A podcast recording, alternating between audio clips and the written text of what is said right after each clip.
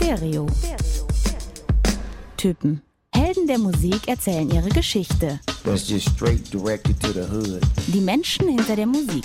It's 100% me. Backstage, The essence of the Doors is like my fire. behind the scenes. Wir sagen immer ganz gerne Blumen Group und Lordy on Crack. Das sind wir. Es wird persönlich. Put your fucking money where your mouth is, man. Stereo. Typen.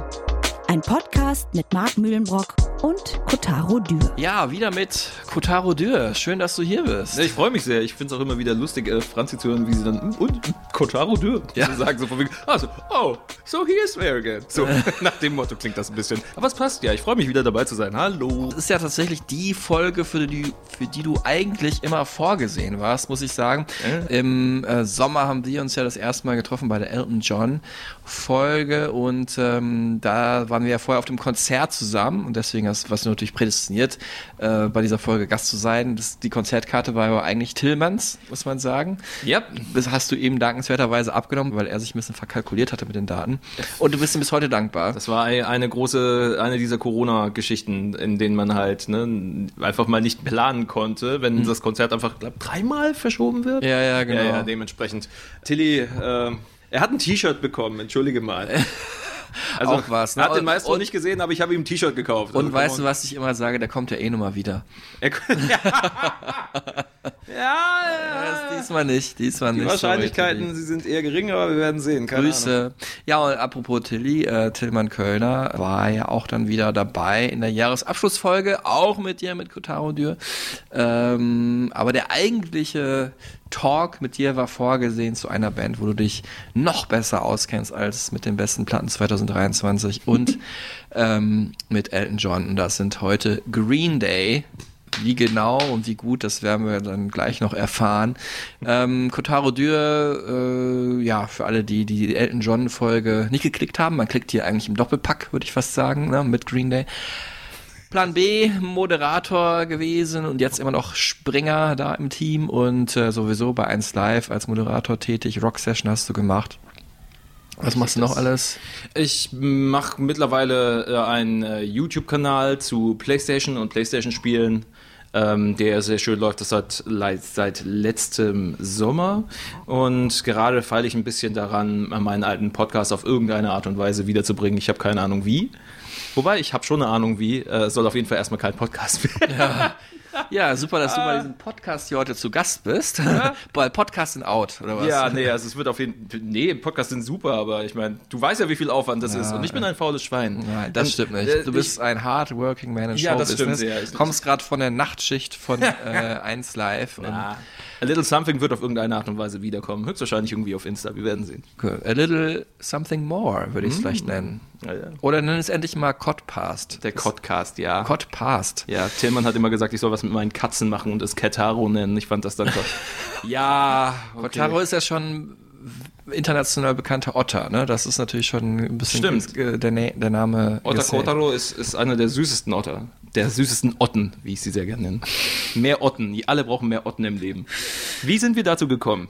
Egal, auf jeden Fall, äh, da du schon zu Gast warst und äh, wenn ihr, liebe Zuhörer ähm, und Zuhörerinnen, schön, dass ihr da seid, weiß gar nicht, ob ich das am Anfang gesagt habe, äh, wenn, will ich das jetzt gerne nachholen, ähm, dass ihr eingeschaltet habt. Ähm, wir sitzen hier übrigens wieder in meiner Wohnung, äh, wie Tillmann immer sagt, Marx Musikmuseum, weil im Lager der Liebe, unserem Studio, da die Heizung ja ausgefallen ist und heute Nacht waren es minus 8 Grad.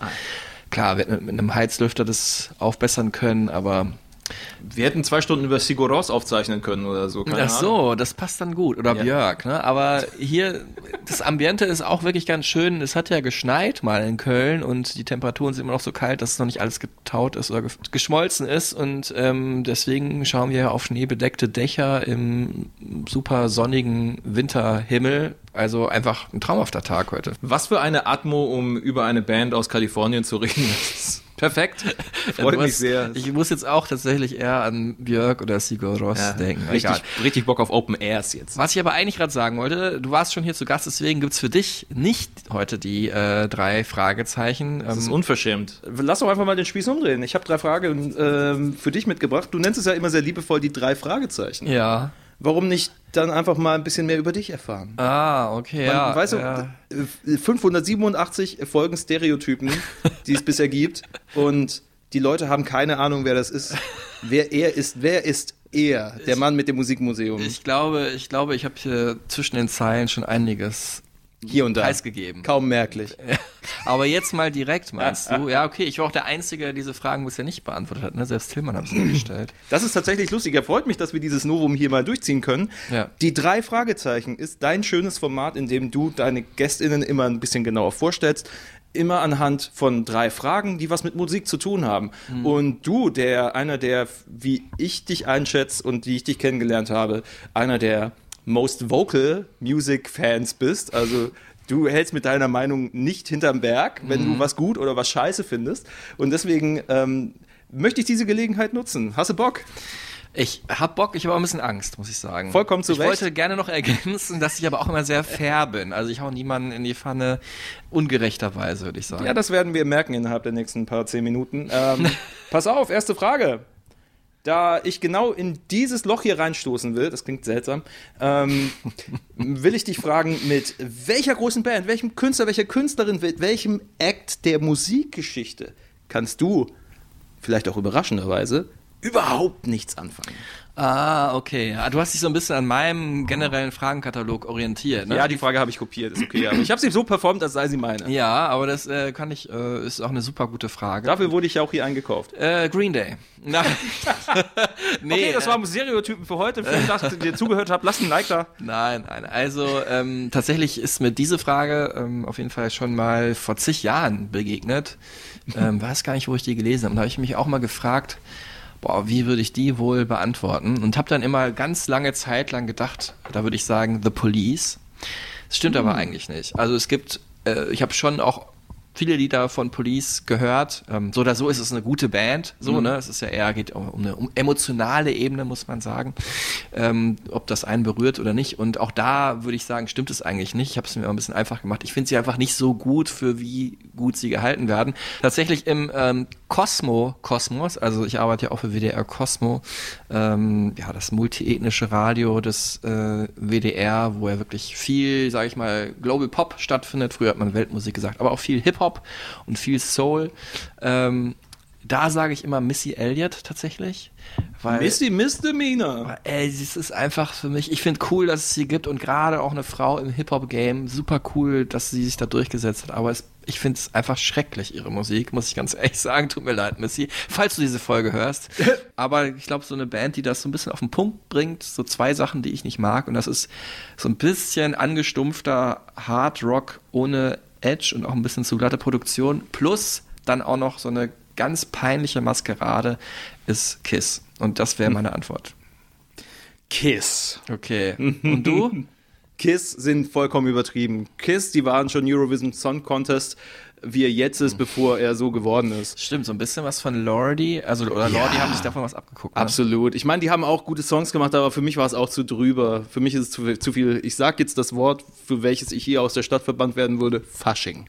Oh Gott. Das stimmt. Aber ich bin ja auch kein Kameradist. Ja, fair. Ah, das kann man schon so machen. Ich denke, das ist äh, eine äh, der ersten Frage würdige Antwort. Ähm, aber lass mal weggehen von diesem Negativen, vom, ähm, vom Runterbuttern, vom äh, wahllos Bands scheiße finden.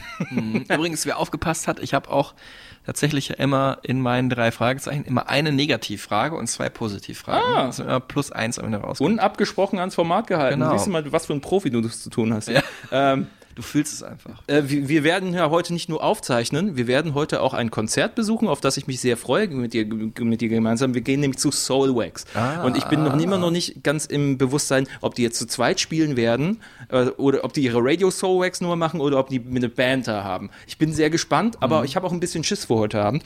Äh, deswegen lass doch mal über tolle Konzerte reden oder ähm, muss auch nicht toll sein. Von welchem Konzert, lieber Marc, erzählst du heute noch? Grund kann positiv oder negativ sein. Was hat dich geflasht in alle Ewigkeit, wo du sagst, Alter, das war legendär gut oder legendär fürs Klo? Also, das ist ja, da können wir hier den ganzen Podcast mitfüllen. Dann können wir nächstes Mal über Green Day sprechen. Hä, erster Gedanke zählt. Ja. Tu es. Erster Gedanke ist natürlich erstes Konzert, und das war bei mir Prince. Das ist natürlich schon mal nicht so schlecht. Bastard, Alter. Was andere sich in die. Biografie reinlügen, habe ich tatsächlich erlebt. Dann war auch äh, natürlich, ähm, ja, Leonard Cohen habe ich gesehen, das war auch epochal. Beide übrigens in der Westfalenhalle in Dortmund. Ähm, und da habe ich ja auch dann ein paar Jahre später das Tambourin gefangen von David Bowie, was dann aber mir ja abgeluchst wurde von einem anderen Fan. Das ist auch eine Geschichte, die könnt ihr nachhören in der David Bowie Folge 39. Aber dafür würde ich entlohnt, ähm, dann wenige Jahre später, also damals entlohnt, weil die Band mir damals mehr bedeutet hat und das war auch wirklich eines der geilsten Konzerte überhaupt. Äh, bei Pearl Jam nämlich in der Hamburger Sporthalle 2000 war das kurz bevor es dieses große Drama, Drama gab in Roskilde. Ähm, Habe ich am Ende den Drumstick gefangen und das war wirklich, der liegt auch da noch übrigens auf der Fensterbank. Ach, der da hinten. Ja, genau. Von Ja, Matt Cameron war da, glaube ich, schon an Bord, der Drummer. Und ähm, das war für mich ähm, absolutes Highlight, das Ding zu fangen. Heute muss ich sagen, hätte ich doch lieber das Tambourin von David Bowie. Verständlich. Matt Cameron übrigens auch Drummer ja von Soundgarden, die habe ich auch mal live gesehen. Nie so eine ganz geile Liveband, aber da habe ich auch eine ganz schöne Geschichte. Ähm, ich bei den Olympischen Spielen in Atlanta als Zuschauer, 96 war das, da wurden hier äh, Jugendliche aus NRW vom Jugendferienwerk konnte man sich da anmelden und dann hat man Tickets und Flüge und so weiter gekriegt, also muss natürlich bezahlen. Und da habe ich dann auch vor Ort, haben dann auch viele geile Bands gespielt, Rage Against the Machine zum Beispiel und Soundgarden. Ähm, war sicherlich auch geil, weil ich mich da so ein bisschen rausgeluchst habe aus dem Feriencamp, um die zu sehen. Aber das eigentliche Konzert, was wirklich ja, und jetzt komme ich auch dazu nach zehn Minuten hier, wovon ich heute immer noch erzähle, weil es das weil es wie eine Messe war, weil es abgefahren war. Das hat natürlich was mit Ort und Zeit zu tun. Das war Radiohead am 11. September 2001 Nicht ernsthaft. in der Wohlheide in Berlin. Ja, Uff. es, ich habe es auch, ich habe davon auch in der Radiohead-Folge ganz lang erzählt, hier nochmal ganz gut angerissen. Also es war wirklich wie eine Andacht, eine Messe. Man muss sagen, ich bin am Vortag aus äh, Dortmund, wo ich ja damals noch gewohnt habe, angereist nach äh, Berlin und ähm, habe dann halt am nächsten Tag äh, nachmittags im Fernsehen verfolgen können, wie das World Trade Center angegriffen wurde und die Türme eingestürzt sind. Und also mit meinem Kumpel, den ich da in Berlin besucht habe. Ähm, und äh, ja, da war natürlich, also ich kann es heute noch nicht in Worte fassen, wie da die Stimmung war. Und es war natürlich auch die Überlegung, findet das Konzert überhaupt statt? Fußballspiele an dem Abend wurden abgesagt so. Und dann bin ich auch noch krank geworden auf der Fahrt und es hat in Strömen geregnet in, Ber in Berlin damals. Und dann habe ich gedacht, ich bin ja deswegen hier, ich habe dafür Geld ausgegeben für die, und ich war auch armer Student und so, und dachte, jetzt fahre ich da mal hin, gucken wir das mal an. Und kam da halt an und es waren halt alle da und dann war auch klar, die Band spielt und so. Und dann war es auch so, dass Radiohead damals nicht so viele Konzerte gespielt haben, was zur Folge hatte, dass viele Menschen von ganz weit angereist sind. Also aus Österreich, aus Tschechien, aus Dänemark und aus Polen. Und die wussten, ne, Internet, also es gab natürlich damals schon Handys, klar, aber nicht so internetfähige Handys. Das heißt, viele wussten gar nicht, äh, was da eigentlich passiert war. Ne? Äh, Ernsthaft? Ja, und die sind halt so laut grölend angekommen, ey, Radiohead, und haben da irgendwie die Songs gesungen und so und haben sich dann wahrscheinlich auch gewundert, warum das deutsche Publikum oder Berliner Publikum so still ist. Vielleicht haben sie es auch erwartet, sind wir mal ehrlich. Ja, und dann aber hat denen dann Tom York von der Bühne aus erzählt, was passiert ist. Nämlich, dass äh, er sagt, ich weiß, hab's noch im Ohr gesagt, on a day like today, there's absolutely nothing to say. Do you know what happened? Und dann erzählt er halt, äh, two planes crashed into the World Trade Center und ich weiß gar nicht, wie die Leute das verstanden haben. Also Bühnenansprachen gehen ja auch da rein, da raus. Oder halt auch, ob man den so gut akustisch, ne, so ein bisschen Nuschel-Englisch so verstanden hat, aber ich glaube, viele wurden dann durch Tom York darüber aufgeklärt, was am 11. September passiert ist. Und das ist natürlich auch die Musik passt natürlich auch dazu, ne? Also Ja. diese getragene, auch sehr melancholische, traurige Musik. Lucky ist ja eh ein Song, glaube ich, Survive the Plane Crash, also singt er ja da, der da perfekt passt. Zu Idiotech ist er unglaublich ausgerastet, Tom York auf der Bühne. Das macht er ja immer, aber ich hatte das Gefühl an dem Abend noch ein bisschen mehr. Es ist äh, mir in Mark und Bein übergegangen, dieses Konzert. Ja. Anyway, here's everything in its right place. Ja, ja jetzt äh, sind wir ein bisschen am Boden. Jetzt muss die Stimmung ein bisschen anheben mit der nächsten Frage. So viel Schönes, was du jetzt schon erzählt hast, ähm, wobei ich ja an der Stelle sagen muss, ich fand es so lustig, wie du mir damals sagtest, ey, ähm, schau, dass du nicht komplett ausartest in deinen Antworten. Ja, Siehst du mal, wie schwer das das ist, ist sehr ne? schwer. Das ist sehr schwer. So, die äh, dritte Frage ähm, geht weg von live sie geht hin zu dem, was ich vor mir habe. Nämlich, ich sitze hier quasi eingekesselt in der Vinyl-Ecke von Marks Wohnung. Ihr könnt euch vorstellen, vielleicht habt ihr es auch schon gesehen in äh, diversen Promomaterial von Stereotypen, die große CD-Wand, die es bei Mark gibt. Und dann gibt es hier so, ein, so eine Ecke mit gefühlt, warte mal, das sind drei, sechs, neun, äh, 20.000 LPs. Na, äh, eine Null kannst du weglassen. Ja, okay, so. zwei. Ähm, reicht auf jeden Fall. Du hast einen Gegenwert von ca. 15.000 äh, Euro hier in den, in den Links stellen. Für, für, für alle, die hier einbrechen wollen, ist es auch eine ganz gute Info. Ja, genau. absolut. Ey, jeder, der irgendwie Discogs kennt, weiß, wie viel das wert ist. Ähm, ich will in genau die Richtung gehen, da ich selber so ein bisschen so ein äh, Amateur-Hi-Fi-Fan bin. Und Du fragst dich nicht, was die teuerste Platte ist. auf keinen Fall. Nee, ich gehe rein in. Dann schlafe ich hier nicht mehr ruhig. Machst du sowieso nicht, du wohnst in der Kölner Innenstadt, mein Freund. Welcher Song, lieber Marc, klingt für dich auf Vinyl besser, als er digital je sein könnte? okay, also da muss ich sagen, ähm, gerade bei der, wo du auch die Länge ansprichst, bei der Konzertfrage, da war es sehr schwierig. Hier ist es jetzt nicht so schwer. ist ja eh die Frage, klingt es jetzt tatsächlich besser als CD? Ja, es muss nicht mal objektiv sein. Einfach nur für dich, dieses Ja, Teil, ja, das sag, muss ich genau, sage Vinyl ich ja. Also bei MP3 würde ich sagen, klingt Vinyl schon besser und auch äh, CD. Natürlich fallen bei MP3 ja nur die Teile weg, die wir eh nicht hören können. Aber egal, es fühlt sich irgendwie anders an, finde ich schon. Vielleicht liegt es auch daran, dass man so schöne Platte auflegt und das zelebriert. Und da ist für mich auf jeden Fall Jazzmusik ganz weit vorne. Da finde ich gehört auch so ein Vinylknistern dazu. Und ich bin schon enttäuscht, wenn es nicht da ist. und ähm, wenn ich jetzt einen Song daraus nennen müsste, ist auch der, der mir jetzt tatsächlich als erstes einfällt, ist es äh, Root Down von Jimmy Smith. Ähm, das ist auch der Song, den die Beastie Boys gesampelt haben für ihren Song Root Down. Ähm, was heißt gesampelt? Die haben das Instrumental genommen und darüber gerappt. Also im Prinzip kann man fast von einem Cover sprechen. Und deswegen, weil das einfach so ganz geile, ja, ganz geile, diepe Bässe hat und trotzdem ja, schöne Orgel und so, die Jimmy Smith dann halt spielt. Und weil ich die Platte so lange gesucht habe, bestimmt 15 Jahre und dann in, irgendwann in Chicago gefunden habe. Ähm, das ist einfach ein super schöner Fang für mich gewesen. Ja, schön doch. Ja, aber ist doch gut gewesen, mein Lieber. Also ich, ich hatte Spaß, hast du gemerkt. ne? Ich habe viel zu lange gequatscht hier. Ich wollte ja auch einfach, dass du dich mal hier mit dem Zeug auseinandersetzt, was du hier so rumstehen hast. Das ist alles Ressource, Diggi. Das, das finde ich sehr schön, das mal anzutapfen. Also, schöner. aber wir sind ja jetzt eigentlich im CD-Zeitalter. Ne? Green Day ist ja absolutes CD-Zeitalter. 87 gegründet, hießen erst anders, aber so groß geworden, dann ja eigentlich in den 90ern, wo halt auch die CD groß wurde. Und hey, bis heute äh, die wichtigste oder eine der wichtigsten Rockbands des Planeten, kann man sagen.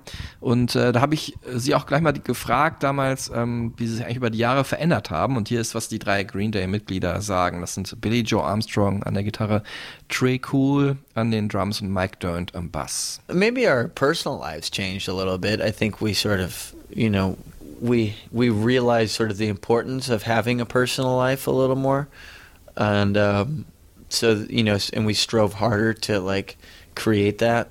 And uh, but as far as musically, no, I don't think it really had an effect on on what we do. You know, um, I think maybe a little bit, but you know, but the, anything that happens to people is sort of has an effect on the way they they sort of approach you know their work or their art or their you know their life Like we said, we got really good at sex, and uh, we, you know, we fucked like Um, champions, yeah, I mean, I don't know. The just like the Roman god. how old you say you are, really. It's. I think it's always about like that's the thing about where I come, where we come from musically, and the scene we come from. It's like you're only, you're only as old as you feel or as you act, and I feel pretty young, you know. But some days I feel a little older. Some days I feel really fucking young, and some days I feel older because I felt too young the night before. Ja, Green Day, 75, Mi- 75 Millionen Platten verkauft weltweit. Das sind unglaublich viel. Zwei Riesenplatten, wo sie wirklich ja in die Rockhistorie mit eingezogen sind. Ähm, Dookie und American Idiot. Dookie 20 Millionen Mal verkauft, American Idiot 15 Millionen Mal. Allerdings kam das tatsächlich auch erst 2004 raus. Und da gab es ja schon ein bisschen diese Bewegung auf jeden Fall, dass viel mehr im Internet passiert ist an Musikkonsum. Äh. Ähm, drei Nummer 1 Alben haben sie in den USA und fünf Grammys haben sie gewonnen. Und ja, und da kann man schon ähm, stolz sein auf den Erfolg, sagt hier auch nochmal Billy Joe. i think writing good records is really the you know i you know it's i think there's we really covered everything we wanted to musically uh, you know and we're just really excited that you know I think we ha- we've developed enough of a fan base to where people are going to buy our records and because they they really like the band and um, they're fans of the band and you know um, I don't know if we'll get any sort of like huge pop success or anything like that but uh, you know but we know we've been successful at writing a good record A Good Record, ja. A Good Record haben sie einige gemacht. Nicht alle, muss man sagen, aber äh, zumindest die, äh, oder ja, die dieses Jahr besonders gefeiert werden, zu Recht, die auch die meistverkauften sind, nämlich äh, Dookie kam raus äh, vor ziemlich genau 30 Jahren, am 1. Februar 94 und das ist auch einer der Anlässe, diese Folge hier, also wird dieses Jahr 30 Jahre alt und äh, American Idiot kam im September raus vor 20 Jahren, also wird auch ein Jubiläum feiern. Und wir werden natürlich auch sprechen über das neue Album, was gerade eben rausgekommen ist. Und äh, das auch wiederum anders ist für diese Folge hier, Saviors. Mitte Januar ist es rausgekommen und ja, damit würde ich doch sagen, fangen wir mal an. Ähm, um so ein bisschen aktuell zu sein hier, Cotta, bevor wir in die, den Deep Dive in die Green Day Geschichte machen. Wie hat dir die, Ja. die neue Platte gefallen? Zuallererst mal, ich bin bei denen nie so hundertprozentig von den Covers, von den Cover Arts, also von den Covern selber, äh, be- überzeugt gewesen, außer Dookie. Unbestritten Bestes. Es sei, Ähm, das ist, haben wir ja auch adaptiert für unser Folgencover. ja, Das- fantastisch. Das ist auch super Die, cool. die große, die, die große äh, Kackeschlacht in einer amerikanischen Kleinstadt. Bombe, genau. Ja, es ist, es ist so, es ist so himmelschreiend dumm einfach, aber ist einfach das perfekte, das, das, das perfekte Einstiegsgift für Jugendliche, die denkst, Code. Ähm, Saviors dann wiederum hat dieses coole Cover ähm, mit diesem alten Foto, wo der kleine Junge vor einer großen Explosion steht und die Hände so hochhebt, so aller, ups, keine Ahnung, vielleicht war er es, vielleicht weiß er, wer es gemacht hat, hebt irgendwas in die Luft, wo man nicht ganz Stein, ja. weiß. Ist es ein Stein oder eine Kartoffel? Ich wusste es nicht mehr ganz. Ja, es hat mich erinnert an dieses Meme Girl. Ähm, Ja, genau. Wo das kleine Mädchen so, also im Hintergrund gibt es einen Brand. Es Mhm. ist ja, glaube ich, wer so ein bisschen sich mit TikTok und Instagram beschäftigt, der kennt dieses Bild. Und äh, die guckt so ein bisschen fies in die Kamera rein, so dass, das wird ja heute super auch verwendet für Memes, wenn man irgendwas Ja. angestellt hat, was, wo man dachte, das ist gar nicht so schlimm und dann hat es halt einen riesen Effekt. Und, ähm, Es soll brennen. Ja, genau. Feuer, lasst es brennen. Ja, dieses Foto wurde anscheinend 1978 genommen, während ähm, in Belfast, ich dachte mir schon, das sieht so von der äh, Dekade so ein bisschen aus, es könnte 70er irgendwo in Irland sein, dass es da irgendwie bei den Protesten Billy stattfindet. Joe Armstrong hat ja auch irische Roots, vielleicht Ja. auch äh, irische italienische, vielleicht hat er da auch irgendwie, na, keine Ahnung. Aber die- a- a- anscheinend wurde es äh, so ein bisschen, wurde mit Face-App drüber gegangen, weil im Original grinst der Junge anscheinend gar nicht. Ja gemein. wird, dem jetzt, äh, wird dem jetzt was angedichtet? Ah, ich Ja. verstehe. Naja, aber ähm, Dann hast du aber das, da hast du aber dein, deine erste Enttäuschung über das Cover beiseite gelegt und auch mal die Musik gehört. Hast du doch, oder? Natürlich. Entschuldige mal. Hey, ich habe das Album nicht komplett gehört. Aber ich habe gute, ähm, gute, äh, Gutes ich habe schon ganz gute Vibes bekommen von dem Album. Es geht sehr straight nach vorne gefühlt und nichts bleibt auf dem ersten Hörer sofort hängen. Äh, dennoch mag ich dieses Straighte sehr. Ich bin bei Green Day irgendwann mal ausgestiegen im Hören, als es mir zu sehr Musical wurde, ähm, als dieses, als all jede Band irgendwie ihr eigenes Musical machen wollte. Ne? Erst waren es Green Day und dann kam My Chemical Romance und da hatte ich dann irgendwann dann, da wurde es mir zu operettig. Ähm, hier gibt es einfach wieder straighte Pop-Punk-Songs, die auch dumme Titel haben wie Look Ma, No Brains. Ähm, am ehesten erinnert so an die äh, Musical-Phasen Green Day der erste Song, The American Dream is Killing Me. Ein Song, den ich aber sofort weitergeschickt habe, als hier, hör mal, das neue Green Day-Album ist ziemlich gut geworden, weil der mich irgendwie gepackt hat auf eine Art und Weise, ist Coma City.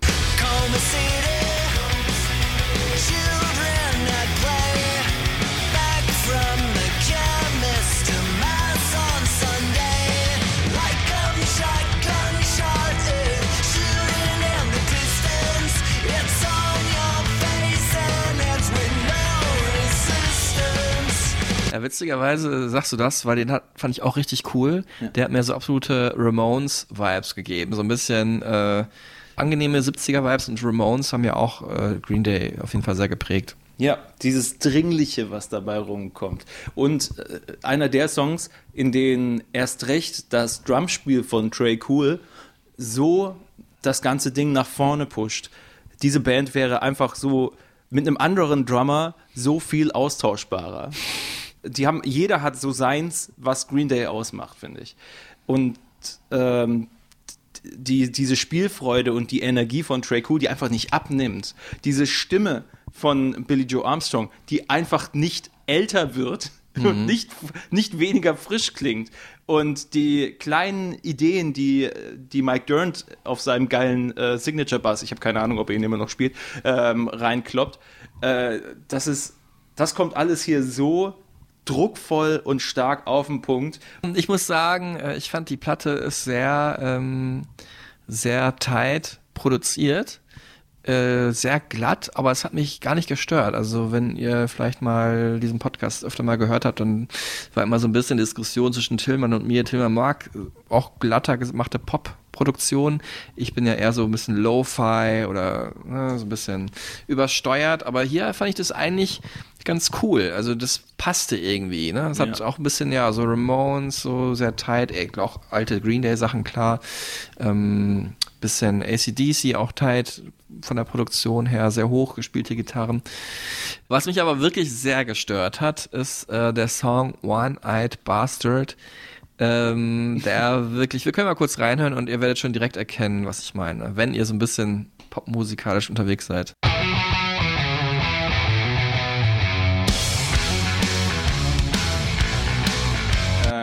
hat, es hat ein bisschen fast von einer Piratengaleere. Das ja, magst du so nicht, so einen Einstieg. Das meine ich aber gar nicht. Das mhm. stimmt. Also, es ist halt original So What von Pink, ne? Eins zu eins. Hey. Stimmt. Oh mein Gott, ja.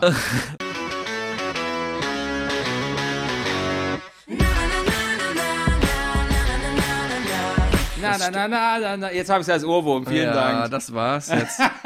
Aber äh, es ist die, zumindest, also ich finde auch, es ist so viel, so viele ähm, Akkordfolgen und Melodien schon geschrieben worden. Es ist nicht so einfach, immer dauerhaft was Eigenständiges zu machen, was so catchy ist. Aber ich finde, die hätten dann schon bei einem etwas besseren Song klauen können, als bei diesem Pink-Song, der jetzt auch nicht, ne, Pink hat auch gute Stücke, aber auch nicht mein Favorite ist.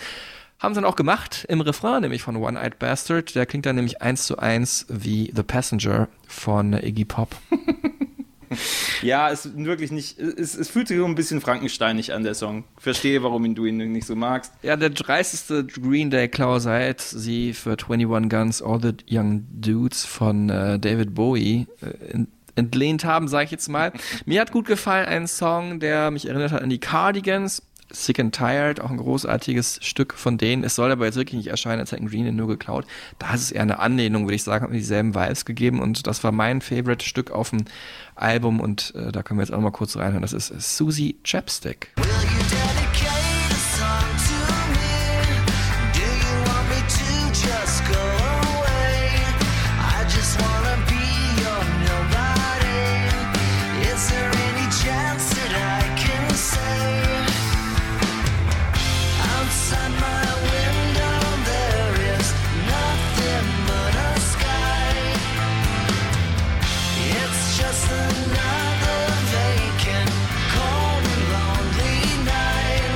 unterschreibe ich so. Perfekter Pick. ist perfekter Pick, ganz ehrlich. Das Ding, das hat so was Chanson-mäßiges. Ja, ja. Das schwingt so. Ja. Das hat, also das, da war ich irgendwie so Côte d'Azur äh, entlangfadenmäßig. Das sind solche Ach, mal, Ich bin ein schwedisches Sommerhaus. Wenn ich das Cover da von Emma Dale von äh, Cardigans weißt du? im Kopf habe. Tja, ist es natürlich auch dann vielleicht ein bisschen verwunderlich, weil Green Day ja viel für Punk stehen und die meisten Songs auf dem Album jetzt auch gut nach vorne gehen. Es ist auch eine gute Platte. Also ich fand es wirklich, war äh, natürlich nicht Hit, ihr Bestes, aber da gab es schon, äh, gab's schon andere Alben und man darf auch vielleicht, vielleicht nach so viel langer Zeit jetzt nicht nochmal den ganz großen Wurf erwarten. Ähm, aber vielleicht dann doch nicht so verwunderlich, dass ich diesen Song gewählt habe, der so ein bisschen ruhiger ist, weil ich bin ja auch ein Melodramatic Fool. Ja, du bist das, Man du bist das barttragendste Manic Pixie Dream Girl, das ich kenne. ähm, aber schön, dass du Susie Chapstick sagt, weil ich dachte mir das auch, ich war auch überrascht davon, wie sehr der Song mich mitgenommen hat. Besonders die Harmonie in der Hook. Wie perfekt da der Gesang auf, abgestimmt ist. Und da lohnt sich die Politur, Ja. finde ich. Das glänzt so richtig schön. Das ist Mhm. so, wie du gehst in ein Autohaus und siehst, ah, guck mal, ah, schön, da haben sie richtig schön mit dem ganz feinen Schwamm so Der drüber 60er gepullert. Jahre Porsche damals. Schön. Mm. Ja, Stichwort abgeholt von diesem 60er Jahre Porsche. Wann wurdest du denn von Green Day zum ersten Mal abgeholt? also es wird schon Jahrzehnte her sein wahrscheinlich. muss Jahrzehnte her sein. Es muss Basket Case gewesen sein, auf irgendeinem der MTVs der damaligen Zeit. Ich bin 85er Jahrgang. Äh, Glotze war bei uns an die meiste Zeit. Ich hatte Zugriff auf Viva und MTV. Und es muss, glaube ich, wirklich Basket Case um 94, 95 herum gewesen sein, das meine ersten Anknüpfpunkte mit, äh, mit Green Day bestanden. Dieses Gesicht allein von Billy Joe Armstrong, der immer so ein bisschen aussah, als wüsste er nicht, wo er gerade sei in den Musikvideos. Wie, und wie, wie auch immer gespuckt hat beim Singen. Das Ja. ist irgendwie cool. Ich hatte immer sowas, sowas, sowas Gruseliges quasi bei, bei ihm als Assoziation. Ich habe ihn gesehen und dachte, was ist mit ihm? Das war. er passt rein in dieses Irrenhaus, wo auch die, oder die Ja. Nervenheilanstalt, wo das Video spielt. Ne? Also Das hat, ja, genau echter. dieses Bild. Da, irgendwas stimmt hier nicht. Auch wenn die Musik so positiv klingt und so voller Energie ist, aber irgendwas stimmt hier nicht. Ich habe jetzt Jahre später auf die Texte von Dookie gehört und da wurde es mir dann irgendwie klar, dass dieses Bild dann irgendwie da ist. Aber von Anfang an waren mir Green Day auf eine Art unheimlich und das fand ich anziehend und geil. Ja, das ist doch schön, wie, wie dein Lieblingshorrorfilm.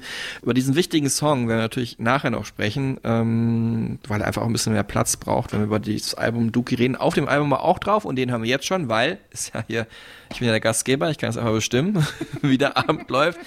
Äh, jetzt reden wir über den Song, nämlich, äh, mit dem ich Green Day kennengelernt habe und das war tatsächlich die erste Single damals von dem Album, äh, Dookie, und das ist äh, Longview. Das habe ich auch wie du auf MTV entdeckt und dachte, was sind das für geile Abhänger da, die Typen. Und aber rein musikalisch schon, als der Bass losging in der Strophe, dachte ich, ich will mehr über die wissen. Hören wir noch mal rein.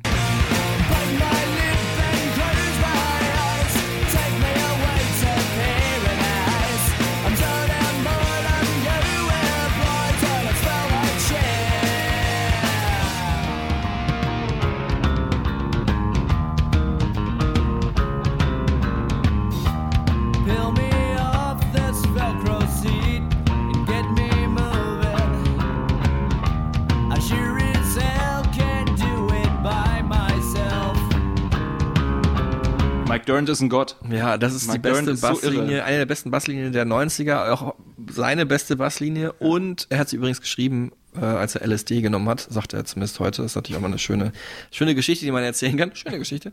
Ähm, Wie alle Jazzer, dessen, deren Stil er sich abgeschaut hat. Ja. Ähm, ja, wie, Ja. wie, wie einen Jazzbass integrieren kann in, eine, in einen Punk-Song. Ja, Das aber so, ja, genau und äh, vielleicht auch so ein bisschen durch Billy Joe geschult. Er hat ja auch mit Jazz Kontakt gehabt, kommen wir gleich noch zu.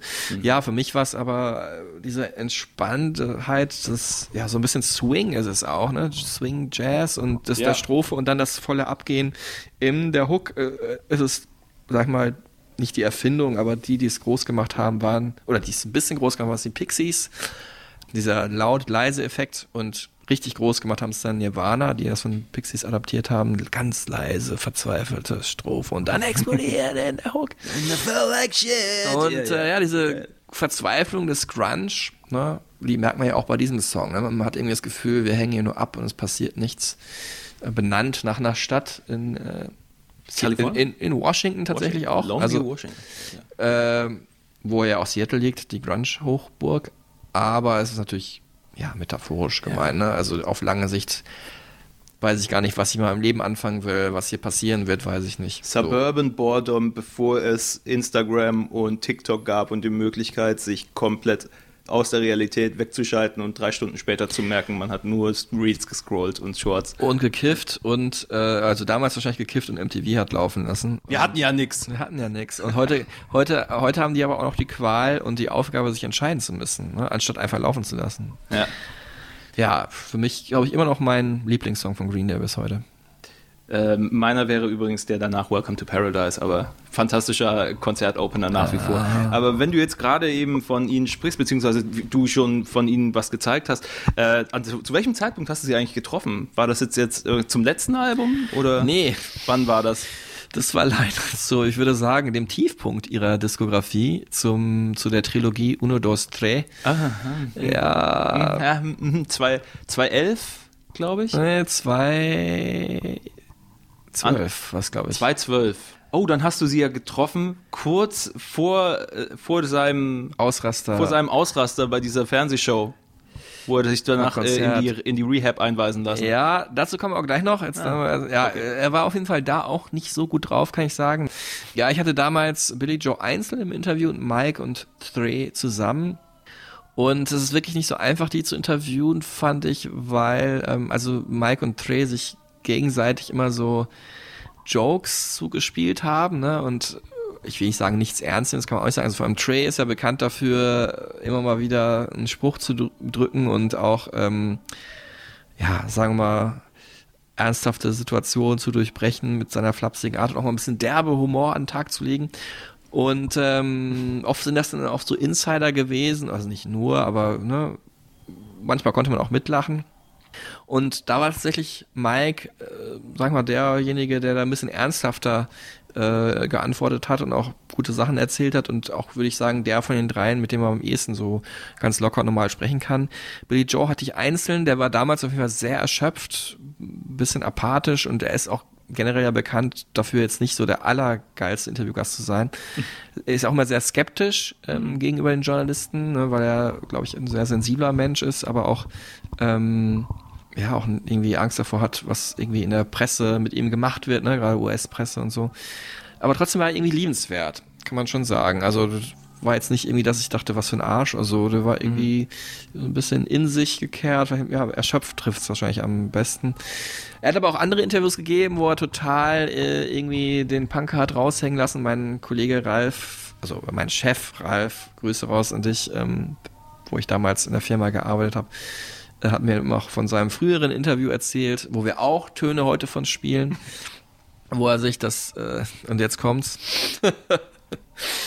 wo Ralf ihn kurz vor Schluss gefragt hat, ja, also ich habe gehört, du hast ja auch schon mal äh, beim Interview das Mikro des Journalisten in den Arsch gesteckt. Ja, und du meinte er ja und hat das dann direkt nochmal gemacht. Hm, großartig. Das Mikro wurde hoffentlich desinfiziert oder weggeworfen und verbrannt und Ach, Mensch, eingegraben. Ralf, super, Mensch, Im Maria- Mikrofon, voll lieb von dir. Es ist ja nicht nötig Im, gewesen. Im, Marian, Im Marianengraben versunken. Genau, weitergeschenkt. Ja, ey, das ist dann halt der Punker und den darfst du natürlich nicht herausfordern. und ich glaube, heute ist er ein bisschen gechillter und zugänglicher, hat ja auch einige Entziehungskuren gemacht und so, kommen wir gleich noch ein bisschen on Detail zu. Ähm, ja, äh, interessanter Dude auf jeden Fall und auch viel tiefgründiger, als man manchmal vielleicht oder vielleicht am Anfang gedacht hat. Ich meine, du hast das Gespür direkt gehabt, dass da irgendwas im Argen ist, aber dass man nicht nur denkt, boah, das ist jetzt your, your average Pop-Punk-Band. Nee. So, ne? Habe ich es aber auch gedacht, muss ich sagen. Es war nicht so straight auf Hits, es war so ein, so ein Edge dabei. Boah, ich rede hier so in Anglizismen gerade, sorry Leute. Jetzt werden wir erstmal erfahren, was Kotaro Dürr denn tatsächlich über Green Day weiß. Oh, da, wow, da, wow, da, wow. Da, die kurzen fünf ich stehen hatte an. vergessen, dass es sie gibt. Ah. Ja, ja, ja, das Quiz. Also ich muss ja sagen, ich habe jedes Jahr, ja, übrigens, willkommen äh, zu Staffel 6, habe ich am Anfang gar nicht gesagt. Jetzt sind wir wirklich mittendrin. Ähm, und ich habe ja jedes Jahr irgendwie die Rubrik ein bisschen geändert, aber dieses Jahr, weil wir ja nochmal Gäste auch haben, habe ich gedacht, die meisten freuen sich so auf dieses Spiel. Die haben mich angefleht, bitte lass dieses Spiel unbedingt drin, weil wir so Bock haben drauf. Also, es geht darum, dass ich ähm, aus fünf der bekanntesten Songs von Green Day jeweils eine Sekunde rausgeklaut habe und die ganz schnell hintereinander geschnitten habe. Verstehe. Also, dass ihr gleich fünf Sekunden Green Day hört ähm, und fünf Songs praktisch in fünf Sekunden hört und gerne zu Hause erraten könnt, welche Songs das sind, aber für euch übernimmt das hier, falls ihr keine Lust habt, Kotaro Dürr, äh, der jetzt diese Songs erkennen muss. Und ich muss sagen, oft denkt man ja so, wird's einfach, wird's schwer oder so. Jetzt vorher dachte ich, ach, das könnte man schaffen, aber als ich dann geschnitten habe, dachte ich dann schon, okay, ist nicht so easy.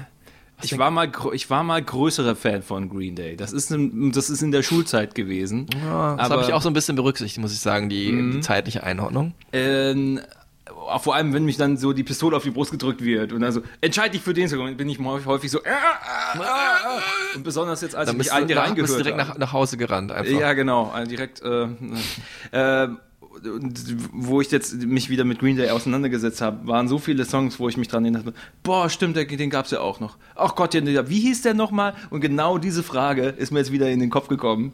Shit, was, wenn ich wieder die Titel nicht kann? Aber komm, lass es passieren.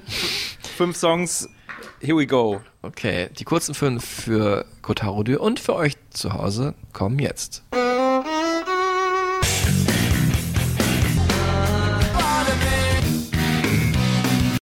When I Come Around war das letzte.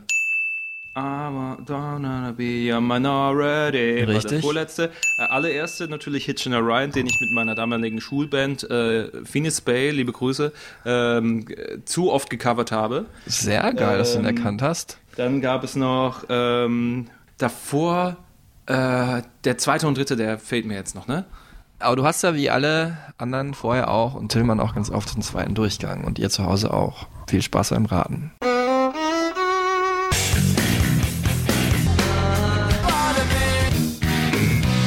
Das schreckliche Boulevard of Broken Dreams. Ah, ah. Als Ballade sicherlich toll, aber zu oft gehört. ähm, und der zweite Song. äh, Falls es dir hilft, ist mein zweitliebster Song von Green Day.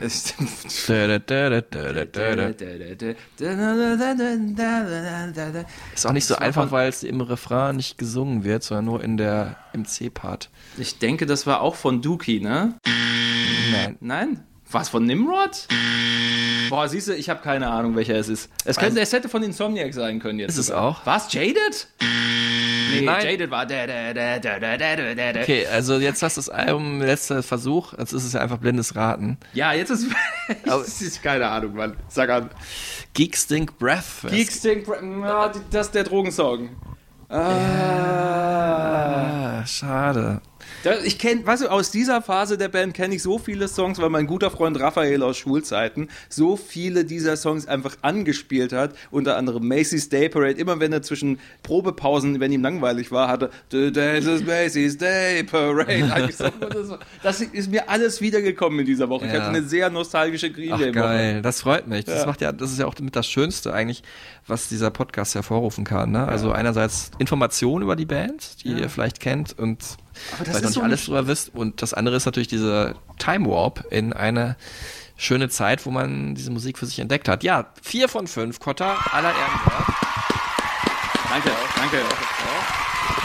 ähm, ich bin besonders stolz auf dich, dass du den ersten Song, das war ein bisschen tricky, ne? Weil Das ist Hitchin' a das Ride Intro aus Hitchin' a Ride, einer der besten Songs, auch über Stoffmissbrauch, äh, die, die ich dachte, so da geht's kann. ums Trampen einfach, um ähm, per Anhalter. äh, Ja, ja, am, am Off the Head Wagon und am Hitchin' a Ride, Alter. Der ist einfach voll wie, dachte, wie ein so ein- Schifffahrtskapitän. Ey, das ist einfach schlimm. Naja, ich sag mal so, das Intro wäre ja für, beim Radio, wo du, du arbeitest ja beim Radio wahrscheinlich immer auf weggecuttet worden, ne? Es geht dann direkt rein mit dem dum, dum, da. Ey, werd's gleich nochmal hören. Hitchin' a Ride, genialer Song, der halt auch dieses Swing-mäßige dann auch wieder Ja. so nach vorne, vor, vor, vorne gestellt hat und gezeigt hat, wie, wie weit diese Band denken kann. Ja, und wie vielseitig sie sind. Ja. Das war mal so ein kurzer Überblick darüber, über die Entwicklung von Punk hin zu zum Beispiel Swing, werden wir gleich noch sprechen. Also, wenn jetzt die Auflösungen hören, für euch die mittellangen fünf, äh, vielleicht habt ihr sie ja sogar alle erraten. Ähm, das waren also nacheinander vom 97er Album Nimrod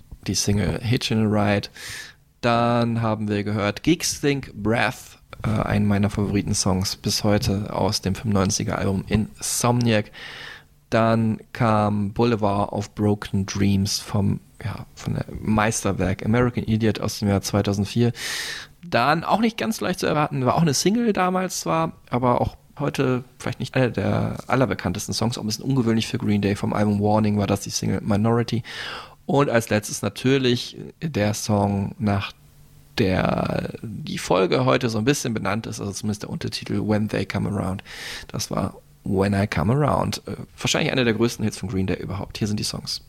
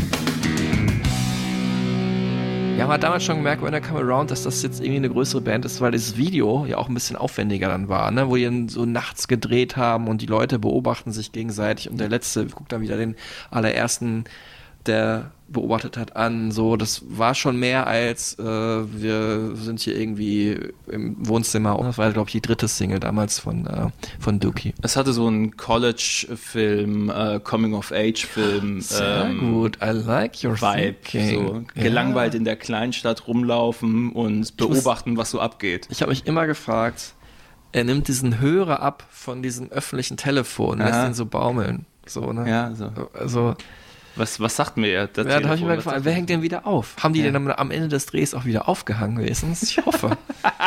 Das ist ein Ordnungsfilm dann wiederum gewesen. Aber ich weiß es nicht, mir hat das irgendwie gestört. Aber das, ja, das, da war so viel Unsicherheit, die da irgendwie mit dabei ist. Aber gerade ein Song wie When I Come Around hatte was Tröstendes. Und ich fand Der seinen Pulli immer rough. gut. Ja. Nochmal? Ich fand seinen Pulli auch immer gut. Der Pulli in ja, dem so, Song? so, so, ich glaube, so dunkel und braun war der, glaube ich, und dann hatte er so Querstreifen. Ah, okay, ja, ja, ja. Also diese, es, diese Grunge-Ästhetik äh, mal ein bisschen rausgenommen aus den, aus den Hemden, Hm. die man getragen hat und dann irgendwie auf anderes umgesetzt, weiterentwickelt, stilistisch. Ja, irgendwas war immer, irgendwas war immer anders. Sie waren halt nicht eine 0815er Punkband. Ja. Auch wenn sie als solche gelabelt wurden, aber sie waren schon immer ein bisschen mehr, fand ich. Und sind. Äh, Entschuldige jetzt, ja, sind. Jetzt gehen wir, waren sie aber früher und wir gehen jetzt nach früher zurück. Billy, Joe Armstrong, Trey Cool und Mike Durnt, die drei Jungs von Green Day, werden wir jetzt ein bisschen genauer beleuchten. Und natürlich in erster Linie, ne, die anderen beiden in allen Ehren, geht's um Billy Joe Armstrong. Er ist der Chef der Band, der Songwriter, Multi-Instrumentalist. Ohne ihn gäbe es Green Day nicht, muss man ganz klar sagen. Geboren am 17.02.72, finde ich schon mal eine schöne Zahlenkombi. Und zwar äh, in äh, Rodeo oder in Rodeo, äh, das ist ein Vorort von San Francisco, als jüngstes von sechs Kindern, also schon nicht ganz ohne, äh, Kind, also der Bay Area, dieser also super schöne Gegend da. Wir waren beide letztes Jahr im, im Sommer nicht in Rodeo, aber Mir kommen gerade Bilder in den Kopf, ne? Das Ja, ist so ja. dieser Moment, so, ah, Moment, war ich da in der Gegend so? Ja, ja, ja äh, ich, da war ich jetzt Gegend. nicht, aber äh, in Berkeley war ich mal, worüber wir gleich noch sprechen. Hm. Aber auch natürlich musikalisch eine wichtige Gegend, da kam ganz viel her, also von Bay Area Funk bis Metallica oder Black Rebel Motorcycle Club, ganz großartige Bands kommen daher. Mutter Kellnerin, Vater LKW-Fahrer, aber privat auch oder also ein bisschen nebenjobmäßig Schlagzeuger in einer Jazzband und so hat auch Billy Joe Armstrong gelernt, ähm, Drums zu spielen und einfach, äh, auch schon relativ früh angefangen zu singen. Und zwar mit fünf schon. Und mit fünf hat er auch schon seine erste Single aufgenommen. Look for Love heißt der Song. Auf dem Cover ist er vorne drauf mit Lockenpracht. Green Day hätten vielleicht dieses Cover 20, 30 Jahre später äh, nochmal so, einfach so von irgendeinem random Jungen als reines lustiges Statement genommen, aber da ist es wirklich ein ernst gemeintes Bild von ihm vorne drauf und es sieht auch irgendwie ganz hübsch aus. und äh, in den Song hören wir jetzt mal kurz rein. Look for Love. Look for love. Look for love. Look for love.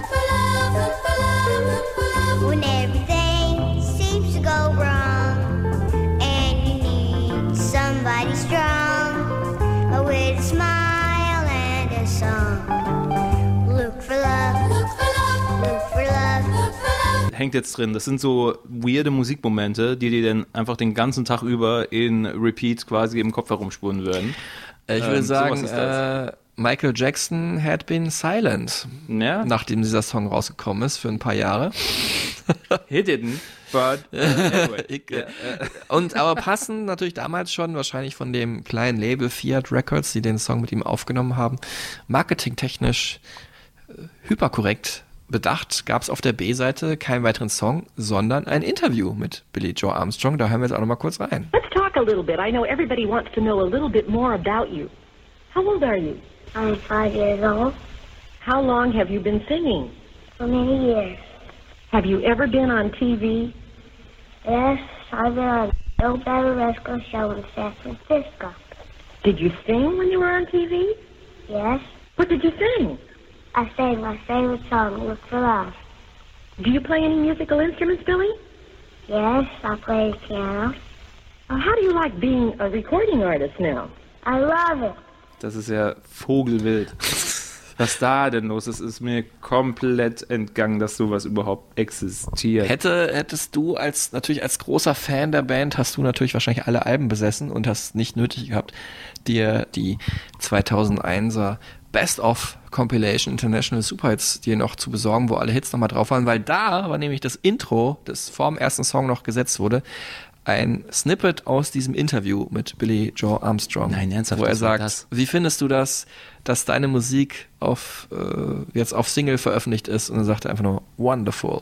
Ja. Für die Tatsache, dass ich hier und da als Musikjournalist arbeite, sind mir so viele Sachen entgangen, die ich erst Jahre später durch zum Beispiel solche Momente erst äh, so richtig zu schätzen werde oder überhaupt entdecke.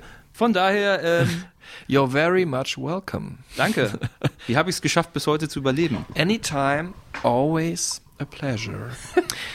ja, jetzt kommen wir zur leider traurigen Entwicklung. Als er zehn ist, ähm, stirbt Billy Joes Vater an Krebs. Und klar, das verändert jeden Menschen. Ähm, Billy Joe wird ja, man hat es ja gerade so ein bisschen, zumindest vermeintlich wahrgenommen, von so einem lebenslustigen Kind natürlich introvertierter. Die Mutter hat auch neu geheiratet, der Vater kam mit den Kindern nicht so klar. Ähm, von daher war dann so ein bisschen die Zuflucht von Billy Joe die Musik. Die Mutter hat ihm eine äh, Gitarre geschenkt, die er Blue nannte. Die war nämlich auch hellblau. Es war ein verfrühtes Weihnachtsgeschenk. Und äh, ich habe am ersten Überlesen ne, in meiner Recherche gedacht, eine Fender Stratocaster, aber nein, es war eine Fernandes Stratocaster. also ein sogenanntes Rip-Off. Ähm, Großartig. Ich würde sagen, wahrscheinlich etwas günstiger als eine Fender Stratocaster. Also für heute, bei uns würde man sagen, es ist die Thomann-Variante so, ne? Ist es so? Ja, Wir werden von Thomann gesponsert, das ist äh, dir klar, ne? Okay, dann hast du jetzt schon was zum Rausschneiden. dann sollte ich den Gag wahrscheinlich jetzt nicht bringen und Nein. den Music Store das will ich sagen. Das ist die so. Music Store Variante. ähm, und äh, dann hat ihm sein Gitarrenlehrer, George Cole hieß der, unterrichtet und ihm wichtige Riffs und Licks und ähm, vielleicht auch schon Soli beigebracht, auf jeden Fall erstmal die Griffe. Und der war ein Riesenfan von Eddie Van Halen. Und Eddie Van Halen war wahrscheinlich, ist ja auch vor ein paar Jahren gestorben, 1982 so einer der bekanntesten Gitarristen der Welt, ne? oder Anfang der 80er. Ne? Also Ja. erstmal kam, kurz danach kam ja schon Jump, glaube ich, 84 oder so, und natürlich 82 kam raus oder Anfang 83 als Single dann nochmal Beat It von Michael Jackson, wo Eddie Van Halen ja auch die Gitarre gespielt hat. Und ähm, das hat natürlich da, glaube ich, viele Gitarristen geprägt. Heute würde man wahrscheinlich nicht unbedingt sagen, boah, Eddie Van Halen, was für ein geiler Typ, weil er schon relativ straight gespielt hat, aber das Können, was er hatte, war natürlich Wahnsinn. Ne? Und ich finde schon, das hört man irgendwie in Green Day auch so ein bisschen noch raus. Ne? Wenn du jetzt mal dir Eddie Van Halen in den Kopf holst, ist mir gerade eben nur gekommen und dann hörst du mal American Idiot, das äh, Gitarrensolo. Ja. Plötzlich macht das Sinn. Plötzlich macht das Sinn. Überhaupt, dass es ein Gitarrensolo gibt. Punkrock ist ja nicht dafür bekannt, für, Ja. ne, für seine Gitarrensoli. Weil, weil ich war überrascht, als du mir gerade erzählt hast, von wegen sein Gitarrenlehrer war ja Van Halen-Fan. Wie? Hä? Der, der, der Typ, der Powerchord-Typ des Punkrock, der Billy Joe Armstrong mit Soli und also, oh, stopp mal, es gab ein Solo. So. Hä? Ja, das macht so Sinn. Zum Glück habe ich Van Halen gerade nicht bei der zweiten Frage der drei Fragezeichen genannt. Ähm, ist aber auch jetzt nicht so. Ich habe übrigens überraschenderweise auch rausgefunden, und liebe Hörer, entschuldigt bitte, dass Eddie Van Halen tatsächlich ja in Holland geboren wurde, ne? also in Amsterdam und Holländer war. Und er ist mit 10 oder 12 oder so nach Amiland gegangen. ist. Edward Van Halen? Edward Van Halen, genau. Super geil. Äh, die Weichen sind also gestellt. Billy träumt ab jetzt davon, Rockmusiker zu werden. Well, you know, I sort of lost a sort of connection with like my mother when I was uh, when I got to be about you know probably about seventeen. You know, I pretty much moved out, and um, you know, I just really wasn't. You know, I think. Uh, you know, I think it probably bummed her out that you know, I don't think really me looking like a freak or anything like that. It was, uh, you know, she, I don't think she cared about that. But I think uh, she just sort of, we sort of lost that sort of connection with, you know, which is like a lot of people do. You know, I mean, I think since my wife's been in my life lately, I think we've been able to sort of keep that connection going. Und äh, was braucht man für die, was braucht man, um Rockmusiker zu sein? Aber auch eine Band, richtig Kotter, gut aufgepasst. Äh, und äh, da trifft er als erstes in einer Schulcafeteria seinen ersten Mitstreiter Michael Ryan Pritchett. Ich stelle mir das wirklich heute so vor, ne? Zwei Emo-Kids, bevor es Emo gab. Mhm. Der eine seinen Vater verloren, introvertiert, vielleicht nicht so ganz leicht zugänglich.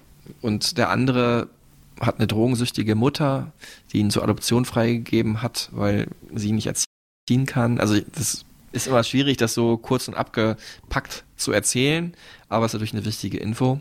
Gibt Kinder, die hatten eine einfachere Kindheit. Genau. Und ähm, die beiden haben auf jeden Fall sich gehabt dann. Die wurden sehr gute Freunde, bis heute ja. Michael ist dann sogar eingezogen bei den Armstrongs zu Hause. Ich meine, bei einer sechsköpfigen Familie, wo man auch sagen muss, äh, als äh, Billy Joe geboren wurde, war sein ältester Bruder auch schon 22. Also da liegen einige Jahre auseinander. Und ähm, aber das schweißt natürlich zusammen bis heute. Und das sagt Billy hier auch nochmal. Well, for us, you know, we have one of the good qualities is that we're all pretty, you know, diplomatic people, and we know we're like, we know when to sort of not cross, you know, that line between really pissing each other off. So, um, and we just seem to get along in that that respect pretty well. So. Und was ein echter Freund ist, der bringt den auch natürlich bei, was man selber kann, nämlich in diesem Fall das Gitarre spielen. äh, also Billy Joe, haben wir ja schon gehört, früh mit Musik in Kontakt bekommen, hat selber Schlagzeug gespielt, dann hat er die Gitarre bekommen von seiner Mama. Und ähm, Mike hat dann auch angefangen, die Gitarre zu spielen, ist dann aber, weil man ja für eine Band dann erstmal ein anderes Instrument noch braucht, zum Bass gewechselt und äh, hat dann begeistert festgestellt, was für ein geilen Sound so eine Bassgitarre macht, nämlich so ein dun. und so kam Michael Ryan Pritchett dann zu seinem Punk-Pseudonym, nämlich Mike Durant. Und äh, endlich kann ich dieses Wort mal hier unterbringen. Es ist, war also praktisch, dieser Name ist entstanden onomatopoetisch. Mm. mm, wer das jetzt nicht weiß, ein Wort, das zusammengebaut wurde nach einem Geräusch. Onomatopoeia, genau. Onom- man könnte auch einfach, äh, könnte auch einfach ähm, lautmalerisch sagen, aber Ja. wieso sollte man lautmalerisch sagen, wenn es schon ein schönes Wort wie onomatopoetisch gibt? Ja, dann wiederum ist es klar, dass es für einen solchen brachialen Umgang mit einem Geräusch einfach wieder ein sehr kompliziertes Wort geben muss. Mike Dern. Heutzutage hätte man ihn äh, Mike Agent genannt. Ah. Das ist quasi das so aus Metal, dieses Gin, Gin, Gin, Gin, Gin. Ja, aber die Gent. spielen ja kein Metal. Nee, die waren Punk. Bei denen war Dern. Ach so, Das gefällt du? mir. Was würde Ja. man denn heute sagen zu, was macht man denn heute so Hip-Hop, so ein Trap-Sound? Trap, okay. Ähm, hm. Mike aber da- das wären zu viele Konsonanten gewesen. Das war da schon. Burnt. War schon schwierig. Man könnte das I fast weglassen. ne? Ja, aber das Geile ist ja, sein Sound ist ja genau das. Exakt so. Und auch den Signature Bass, den er irgendwann rausgebracht hat, der ja so ein bisschen aussieht wie, wie, wie so eine Fender Telecaster, bloß halt als Bass. Äh, es hat auf jeden Fall Telecaster-Elemente. Dieser klassische Mike Durant Precision Bass, der ist so elegant, aber sieht auch schon so kantig aus. Vor allem mit dem Pickguard oben drauf, dieses weiße Stück Plastik, was oben auf dem Bass drauf ist, unter den Seiten. Das, äh, das ist so aus einem Guss. Das passt einfach optisch zum Sound perfekt. Mua. Geil. Ich finde eh mal gut, wenn man auch mal auf die Optik achtet. Also, ich achte wir sehr auf reden hier Optik. Ich von bin ein zwei, sehr oberflächlicher Mensch.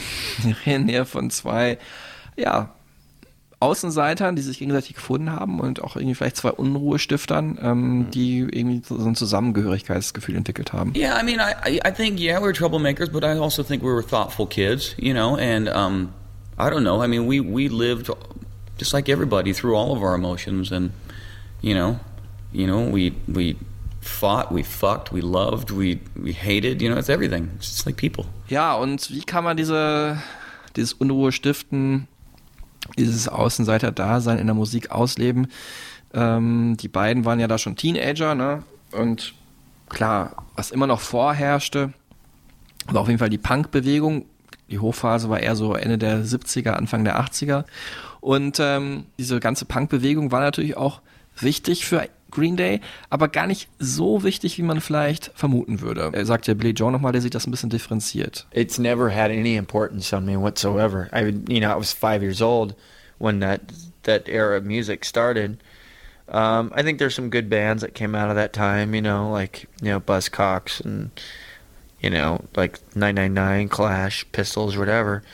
But um, you know, as far as relating to that on like it's it's a different generation. You know, I'm more influenced locally, and of by bands around the Bay Area.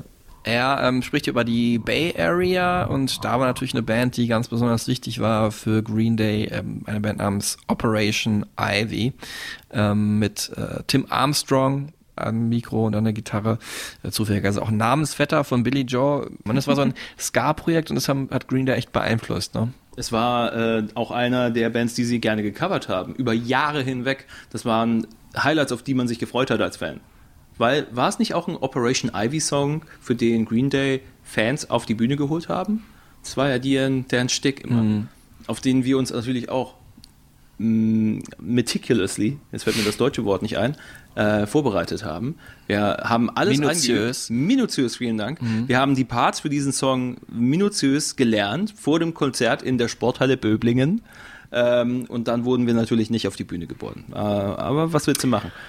Ja, also ganz kurz, man muss dazu sagen, wenn Fans auf die Bühne geholt wurden, war das nicht, damit die da oben mit Green Day tanzen oder geile Vibrations machen, sondern die durften dann an die Gitarre und Ja. mitspielen mit der Band oder anstatt von Billy Joe den Gitarrenpart übernehmen, ne? weil natürlich die Songs auch Ja. nicht so äh, kompliziert sind, aber man sollte es natürlich schon vorher mal ausprobiert haben. Ne? Ja, und dann ist das auch so passiert in der, nochmal, Sporthalle Böblingen. Ja, Was aber fand- nicht mit Kotaro Dürr. Nicht mit mir, mit irgendjemanden. Irgend so und nicht nur Arsch. das hat Ich mich den enttäuscht. gar nicht. So, ja, sondern es war dann einfach komischer 2003 Typ. irgend so ein Typ und lustigerweise war der gesamte Ablauf genau der gleiche wie in einem Video, welches ich und meine Freunde uns davor 50.000 Mal gefühlt angeschaut haben von, ich meine, dem Green Day Auftritt Ende der 90er beim Reading Festival. Und es war einfach vier Jahre später und es war exakt das gleiche. und das war der Moment, wo mir klar wurde, ah, das ist also eine Show. Das Ja. ist also eine eingeübte Show, was nicht schlechtes sein muss, aber ich habe ein Punkrock-Konzert erwartet. Ja, da muss ich aber allerdings sagen, äh, Kotta, äh, das habe ich genauso gesehen, äh, nämlich äh, im Kölner Palladium. Ja. Im, ich glaube so 4., 5. Dezember war es war es 2000 oder 2001 mit meiner damaligen Freundin Nadine, auch so ein Punk-Rock-Girl. Und da ist es auch passiert. Und ich dachte, boah, wie geil! Da kommen wir auf die Bühne, Stefan, mit ist der Name. Ja, ja. Und alle anderen, du wahrscheinlich heute so, äh, ach, schon wieder. Aber zumindest damals haben sie mir erzählt, in einem MTV-Interview, was ich damals gesehen habe, dass sie die keine Setlist machen, dass sie einfach einen Pool an 40 Songs einüben und dann halt spontan entscheiden, ne? Stimmt Bull, nicht. absoluter Bullshit. Die Setlist war genau die gleiche Okay, wie von dem Konzert. Das ist, das kann, der kann dir noch sowas erzählen. Ja, okay, dann hast du hier mal wieder ein paar Illusionen zerstört. Herzlichen Glückwunsch. Naja, auf jeden Fall äh, haben wir natürlich gerade schon Tim Armstrong erwähnt, ähm, wer punkmäßig ein bisschen unterwegs ist, weiß. Bekannter wurde er noch, äh, oder mehr bekannt als in diesem Ska-Projekt Operation Ivy mit der Band Rancid, ähm, die auch ungefähr zur selben Zeit gestartet ist wie Green Day und wo dann Billy Joe Armstrong nämlich gefragt wurde, ob er da mit einsteigen wollen würde. Aber der hat dann erstmal gemerkt, okay, mit Green Day geht hier doch einiges, positives Feedback bekommen und glaube ich, hat sich auch als Bandchef gesehen, vor allem als Songwriter. Ne? Und da muss man auch sagen, äh, hat er das vielleicht auch ein bisschen weiter gesteckt als eine Band wie Rancid, die aller Ehrenwert, super geile Punkmusik auch bis heute noch machen, ähm, das so für sich gesteckt haben, nämlich dass er sich doch hat stark beeinflussen lassen von anderen alternativen Bands aus dieser Zeit, damals Husker Du und äh, The Replacements, R.E.M. auch, ne, die ja jetzt ja auch keine Punkband waren, aber natürlich Aber definitiv lauter waren zu Beginn ihrer Karriere. Ja, das ist überraschend, wenn du R.E.M. nur von ihren Radiohits kennst. Ja, ich ist will, so, ich will uh. sagen, schneller waren sie vor allem. Ne? So Mhm. eine sehr gute Indie-Band, die damals, ja, glaube ich, ganz Amerika geliebt hat. Und natürlich hat Billy Joe noch viel weiter zurückgeguckt ähm, auf die Musik der 60er Jahre. The Kings zum Beispiel, die ähm, wurden auch mal gecovert auf dieser B-Seiten und Rarities Compilation Shenanigans. Und ähm, natürlich von den allgegenwärtigen Beatles wurde er auch sehr beeinflusst. Und da würde ich doch mal sagen, there you go, Green Day Formel, also kratzige, rebellische, laute Punkmusik, also diese Aspekte dieser Musik und auch natürlich die Attitüde davon, die Einstellung und auch die Optik von Punk, plus so die Melo Melodiosität und die Harmonien der größten Popband-Urväter. Ähm, wie den Beatles zum Beispiel. Wenn man jetzt dann noch so ein Songwriter-Talent hat, dann entstehen wirklich mit dieser Kombi Welthits, kann man sagen. I don't know, you know, it's just like I write the songs and they come very natural to me. And you know, and yeah, they have special meaning behind them. They're all, you know, I I love to write, you know, and I take pride in, you know, writing my little songs and stuff like that. And you know, when people like get something out of it, and that's great. You know, I always try to look for new ways to write, you know, to figure out, you know, melody within the same sort of, you know, chords and or whatever, you know. Um, but you know, it's just really it's endless. You know, you can do anything with, you know, when you write songs, you can. There's no limitations whatsoever. You know, except for it's like I won't do techno.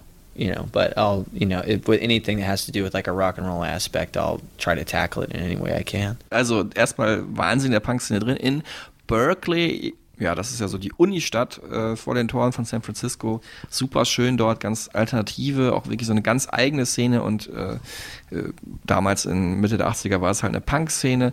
In den Läden, die ich jetzt auch ran recherchieren musste, 924 Gilman Street und Mabuhay Gardens. Ähm, das waren so Szene-Treffs und Clubs, wo Bands gespielt haben. Unter anderem auch Bands wie Blood Rage, Sweet Children oder Green Day.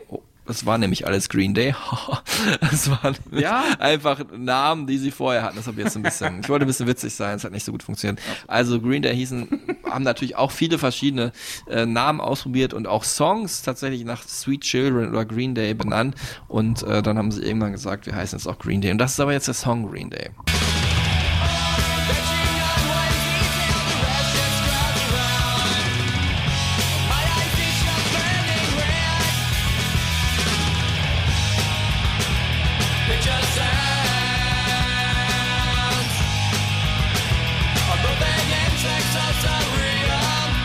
Es soll einfach natürlich einen Tag beschreiben, den man mit Kiffen verbringt und dass dieser Name ausgerechnet der Bandname geblieben ist, das ist, glaube ich, häufig bei Bands, die sich immer wieder umbenennen, so, dass es auch nicht der Name dann zur Zeit der Name war, als die Band dann erfolgreicher wurde.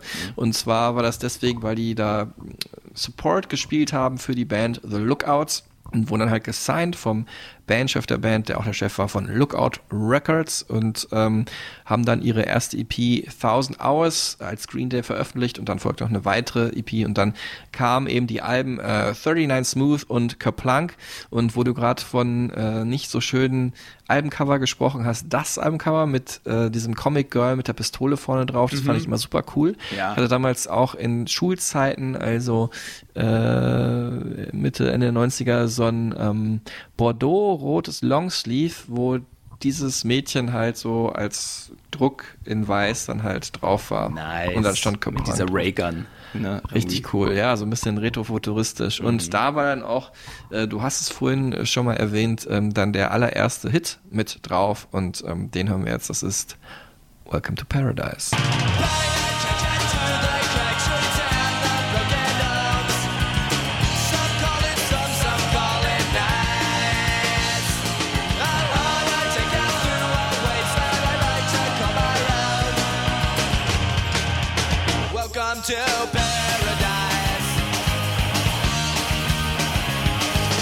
Lookouts und Lookout Records waren so nett, haben sich nicht nur gesigned, sondern haben auch ihren Drummer abgegeben.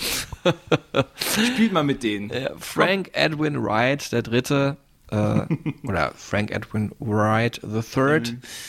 hat dann gedacht, drei spreche ich mal so wie falsches Spanisch aus, nämlich Trey. Mhm. Und dann mache ich das aber irgendwie so ein bisschen französisch, dass ich sage Trey cool, was dann übersetzt heißt sehr cool. Trey heißt ja Mhm. sehr auf Französisch. Und dann halt seinen Namen so rausgeformt, ne? Trey cool. Es hätte Trey gut werden können. Er wurde in Frankfurt geboren, lustigerweise. aber naja, sind wir, äh, wir, wir, wir sind alle drum rumgekommen. Ja. Stimmt, Trey gut. Trey gut. Trey, Trey, Trey gut. Ja, zweiter, Trey nee, richtig Trey gut. cool. Fast schon. Ja, ähm, der ist nämlich zu The Lookouts gekommen, weil er der Nachbar war von diesem Labelchef oder Bandchef von The Lookouts, Larry Livermore. Auch ein geiler Name, hätte man mal nachschauen können, ob er den erfunden hat.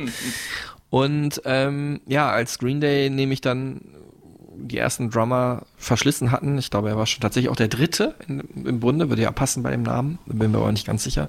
Aber die haben sie auf jeden Fall verschlissen.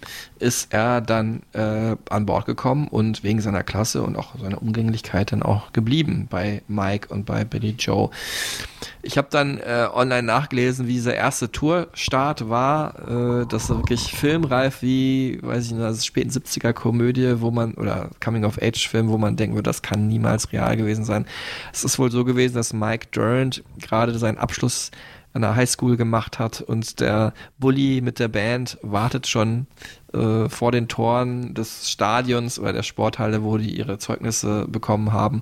Er wirft noch kurz Macht man das in der Highschool? Die Mütze da in die Höhe? Ja. Nee, macht man aber Highschool nicht. Das macht man im Es College, ist, ne? Das ist College. Ich glaube, es ist eine College-Nummer. Auf jeden Fall verabschiedet er sich von seinen Mitspielern und steigt an Bord für eine 50 Gig lange Tour, eine sogenannte Piss-Tour, wie man in England sagt, obwohl die Tour natürlich in den USA stattfand, äh, durch die kleinen Clubs, nämlich wo es überall nach Pisse stinkt, weil man ja in den USA oder England auch schon länger nicht rauchen darf, da hat man das glaube ich so genannt, in den Bars. Ähm, ja, und dann ging es später nach Europa schon 91, also vor dem großen Erfolg von Dookie, deutliche Jahre, mehrere Jahre davor, für 170 Shows, Alter in so, aber wirklich in so kleinen Buden, da drehst du Ja. auch durch, glaube ich. Also das musst, da musst du schon Bock haben. Und dann mit so einem Van und so, boah. Übel. Kein Wunder, dass da irgendwie vorher, da musst du schon gucken, wen du da als drittes mit an Bord nimmst. So, Mhm. gerade wenn so zwei beste Kumpels, äh, dann ist man, glaube fühlt man sich, glaube ich, schnell ausgeschlossen. Ja, und dann so einen Typen, der die dann auch irgendwie bespaßen kann, wie Trey Cool, nicht weil er eine Ausbildung in der Clownschule hinter sich gebracht hat. Er hätte Fact. auch, er, ja, ist geil, ne? Er hätte auch Comedian werden können. Ich übrigens auch mal Ja. geguckt, äh, also das ist auch so ein Internet-Ding, so ein Blog, die Frauen an der Seite von Trey Cool. Mhm. Unglaublich. Hä? Unfassbar schöne Frauen immer an seiner Seite. Latinas meistens. Passt ja bei dem Namen auch. Trey. äh, ja, Trey. Cool Dating History. Ja. Tatsächlich. Das ist ja. Und wie echt- viele auch. Also, das ist, muss, ein, muss echt ein guter Typ sein. Also langweilig wird's mit dem nicht, glaube Ja, ich auch. definitiv. nicht. Jetzt kommen wir zum großen Durchbruch. Ich habe ja vor äh, siebeneinhalb Stunden schon kurz gesagt, wir kommen noch mal auf Dookie zu sprechen. Ja. Ähm, ja, vielleicht noch ganz kurz einen Schritt vor Dookie, die Vorgeschichte. Äh, lehnt euch zurück. ähm, also heute ist Punkmusik ja neben Hip-Hop natürlich große Jugendkultur und auch Mainstream und viele Leute hören es und weltweit und Green Day füllen ja heute Stadien, ne, wo wir gerade von kleinen Clubtouren gesprochen haben. Das ist ja heute undenkbar. Anfang der 90er, Ende der 80er gab es natürlich Punk auch schon zehn Jahre, aber Punk war äh, klar über so eine Subkultur hinausgekommen, aber die große Ära war eigentlich schon vorbei. Ähm, und es war, die Leute kannten das, aber es war jetzt nicht ansatzweise, auch in Ende der 70er nicht, großartig in den Charts, ne? Außer wirklich Sex Pistols, das war so eine große Ausnahme und auch ein bisschen The Clash im UK, aber sonst war es international eigentlich eher so, oh, es war ja eine ganz coole Jugendbewegung, ist irgendwie wieder vorbei. Und ähm, dann kam aber Nirvana. Und äh, die haben natürlich Grunge gemacht, kein Punk, aber Grunge gilt ja auch so ein bisschen als Mischung aus Hard Rock, Heavy Metal auf der einen Seite und Punk auf der anderen Seite. Das hat man besonders bei Nirvana gemerkt, die deutlich näher am Punk waren als die anderen großen Grunge-Bands. Und von jetzt auf gleich irgendwie ist alles explodiert. Da war das Alternative, war auf, auf einmal äh, Nummer eins in den Charts. Ne? Nirvana haben mit ihrem Album Nevermind Michael Jackson von den Charts verdrängt und haben ja das in den zwei, im zweistelligen Millionenbereich verkauft. Und das war alles 1991.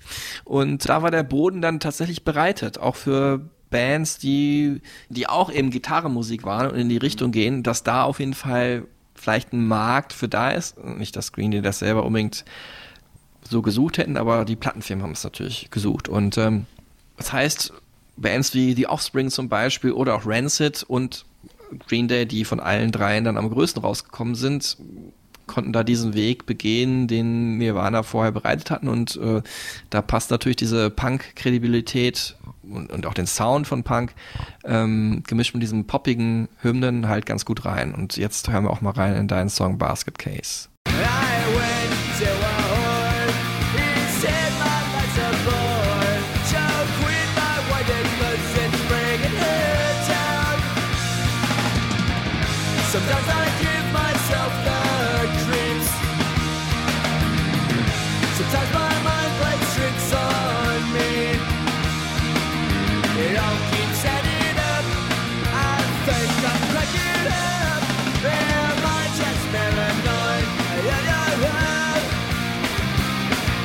Perfekte Mischung einfach aus gutem Songwriting und, ähm, und aufs Maul. Du konntest es perfekt mitsingen, du hattest keine Ahnung, worum es geht, aber die Melodie war sofort drin. De, de, de, zack.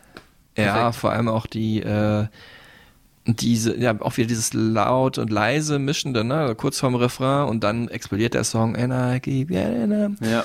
Es war nie mein Song, muss ich sagen. Ich mochte Long wie immer besser. Ich fand das Lied gut und Mhm. alle sind so drauf abgegangen auf Basket Case. Ich fand's guter Song, aber es war nie so mein Favorite, ist aber einfach Geschmackssache. Mhm. Ja, heute würde man, also ich finde einen Grund, warum der Song heute so erfolgreich immer noch ist, ist natürlich, dass es einfach ein sehr guter Song ist und Mhm. weil er immer noch dieses äh, hymnische und das Punkige hat, was heute immer noch angesagt ist, aber auch, ich glaube, weil es um Mental Health geht und die Leute das irgendwie spüren.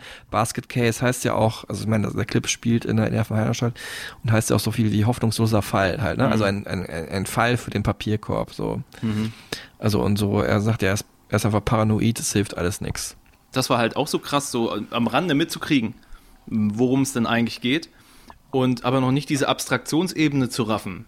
Hier singt jemand drüber, hier mag jemand persönliche Erfahrungen mit reinmischen oder er ist einfach nur ein sehr guter Songwriter. Nee, man nimmt einfach das Gesungene für bare Münze und denkt, die, die Person, die da singt, redet da und spricht da von sich selbst. Und das hat für mich diesen Eindruck von Billy Joe Armstrong verstärkt. Oh shit, mit dem läuft irgendwas nicht so ganz bei dem ist irgendwas sehr dolle kaputt. Dazu kam, mh, da wird über Sex und Horse gesungen und du hast keine Ahnung gehabt, worüber er singt da gerade. Mhm. Ähm, das hat alles so ein Mischding gemacht für einen gerade Heranwachsenden, was welchen Green Day für einen so richtig spannend gemacht hat. Und natürlich diese, ja, so Musik ne, für Außenseiter auch so, ne? Dass man halt so denkt, ich bin der Einzige, der hier irgendwie ja, paranoid ist, der durchdreht und die ganze Welt ist normal und ich komme aber nicht klar und so. Das passt ja auch, das ist ja, Instagram ist voll davon, ne? Denken, ich bin so anders und so, wie jeder postet das. Da merkt man eigentlich, so anders kannst du gar nicht sein, wenn viele, so viele das posten. aber damals Krise hat, ist zeitlos, ja. ja, ja, aber damals hat das halt ganz gut ausgedrückt, ne? Und äh, also wenn Grunge eher so, klar, auch Musik für Außenseiter war, aber ernsthaft und depressiv, war hier noch diese, was du gerade ge ge genannt hast, so eine Spur Humor noch so ein bisschen dabei, ne? Irgendwie auch so, ach, abgefuckt und drüber lustig gemacht.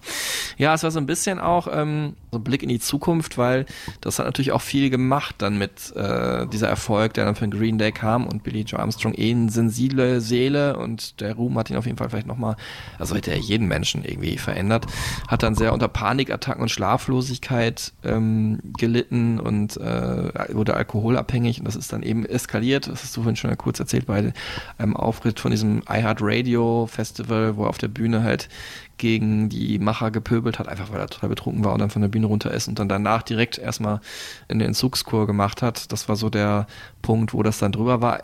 Ist jetzt vielleicht auch nicht unbedingt total überraschend bei dem Ausmaßen, die der Erfolg angenommen hat und wenn man so ein bisschen um die Historie von Billy Joe weiß. Hier erzählt er nochmal, ähm, oder beide, also er und Trey äh, in diesem Fall, äh, ja, wie dieser Erfolg, ja auch in jungen Jahren, muss man sagen, ne, das war ja Anfang 20 waren die, die Band verändert hat oder was der mit denen gemacht hat. I've never really led a normal life to begin with, you know. Um, so you know, I mean, I think uh, I think everything has been pretty natural that sort of happened to us, you know. We're smart. We think ahead. We we know the next move. Like I know, like tonight we're going to Zurich. So this is like before. I think when I was like 19, I I didn't like look at what was going on tomorrow. I didn't I didn't give a shit.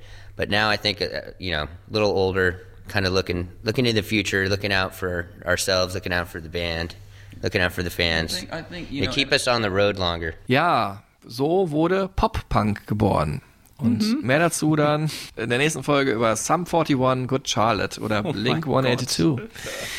Ja, okay, also Blink muss man ein bisschen rausnehmen. Die haben ja auch schon coole Sachen. Also die anderen beiden sind, äh, ja, das ist, ich will jetzt auch nicht zu Recht in Vergessenheit, ist auch so ein bisschen hart, ne? Aber ich finde, da hat man wirklich dieses, wir machen, haben hier Spaß und sind Jungs und machen Musik viel zu deutlich gemerkt. Bei Green Day war da noch eine andere Ebene dabei, hast du ja gerade schon erklärt.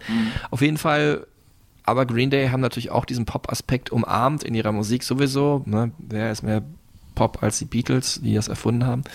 Aber dann auch den Kommerz, also die haben dann unterschrieben beim Major Label Reprise von Warner auch so eine Mischung aus dass sie merken, wir wollen hier was Größeres erreichen und brauchen den Major dazu und dann auch die Geschichte desjenigen, der sie gesigned hat, nämlich Rob Cavallo, äh, der ja auch dann ihr Produzent wurde, Produzent der wichtigsten Alben von Green Day, Dookie und ähm, American Idiot und jetzt auch wieder von Saviors. Aber ist natürlich klar, dass da viele Menschen gerufen haben, Sell out. Und äh, Billy Joe Armstrong sagt hier kurz dazu, wie er, ja, was, wie wichtig ihm diese Meinung oder überhaupt die Meinung von anderen Menschen ist. I don't really care, you know. I mean, it's people are going to say what they want. You can't control anything with people people's opinions and the context that you're taken in. It's just one one of the hard facts of life that I've learned. But uh, you know, whatever. I really don't care. You know, it's like I know what I am. You know, and I don't need to have Joe Schmo from Spin Magazine tell me to re, you know, to establish that to anybody. You know. Also die, die Punk-Szene von der mhm. Bay Area hat sie dann ausgeschlossen, ne? Der Moment, an dem du dich ausverkaufst, in dem du nicht mehr deine Platten und deine CDs, also deine Musik auf äh, Kassette überspielt aus dem Kofferraum verkaufst, ist Dein der Moment, an dem, ja, in dem die ach so äh, tolerante Szene dich dann ausschließt und dir sagt, du bist ein Sellout, du hast deine Ideale verkauft. Du hast deine Mitgliedskarte äh, angekratzt, du darfst nicht mehr mitmachen. So. Ja, ich habe das auch immer lächerlich gefunden. Das ist ja, äh, muss man auch sagen, es waren auch andere Zeiten. Heute wäre es noch absurder, weil heute müssen ja viele Musiker, also jetzt nicht im Green Day-Status, aber die so ein bisschen kleiner sind, gucken, wie sie überleben. Heute, glaube ich, würde man es auch nicht mehr so krass ankreiden, weil man Musik auch nicht mehr so ganz reich wird. Also, wenn man jetzt einen normalen Fame-Status erreicht. Ähm, aber ja, damals tatsächlich, es gibt die Geschichte, Billy Joe ist in diesen alten Club reingegangen, Gilman, und äh, hat dann halt an der Wand gesehen, äh, den Spruch Billy Joe must die. natürlich auch von irgendeinem Besoffen wahrscheinlich äh, in Unverfänglichkeit geschrieben, aber natürlich macht man sowas auch nicht. Ähm, der unmittelbare Effekt war dann, dass das Nachfolgewerk von Dookie dann deutlich düsterer ausgefallen ist. Auch poppig, wir haben ja gerade schon Geek Stink Breath gehört. 95 kam das schon ein Jahr später raus. Das habe ich wirklich rauf und runter gehört, weil ich auch so happy war, dass es schon wieder neue Green Day Musik gab. ja. Und ähm, ja, man hat das so ein bisschen darauf verarbeitet. Insomniac passt ja auch dann ganz gut, weil äh, Billy Joe auch immer jahrelang an Schlaflosigkeit gelitten hat. I'm having trouble trying to sleep. Fucking brain stew. Es Genau. beginnt damit einfach. Ja, und dann nach haben sie sich ja erstmal so richtig geöffnet für andere Genres. Well, I think the last record we sort of held back a little bit of what we can do, and it was sort of to build a foundation so we could like be able to do this record now. You know, I think if we would have shot our wad too early, then um, I don't know. You know, I think we sort of it would have sort of fucked up the longevity of the band, and um, so you know, it's uh, y- you know, we just we have a lot more of a wider you know musical influence than people you know m- may think, and I think they're going to realize that on this this next record. Ja, Hitchin' a Ride haben wir vorhin schon gehört, ne? Das war natürlich so ein, ja, wie soll man sagen, so ein bisschen ein irischer Stomper trifft auf Rockabilly oder Ja, so Psychobilly. einfach, ne? Psychobilly-Musik. Ne? Psychobilly, ja. Das ist so diese Musikrichtung, die die Cramps erfunden haben. Also so praktisch so 50er Jahre Rockabilly-Musik, Mhm. aber in Drogen infusiert, würde Ja. ich sagen. Monster Mash auf Pilze. So. Genau, Oder so- halt super besoffen. So Genau. klingt halt Hitchin' a Ride, ja. Cramps ja Band aus den späten 70ern, Anfang 80er und ähm, auch sonst sind äh, Green Day auf diesem 50er-Trip, wenn man so will, äh, Rockabilly kam ja aus den 50ern, geblieben ähm, und haben Surfrock gemacht und zwar hier auf dem Titelstück des Folgealbums Warning. Better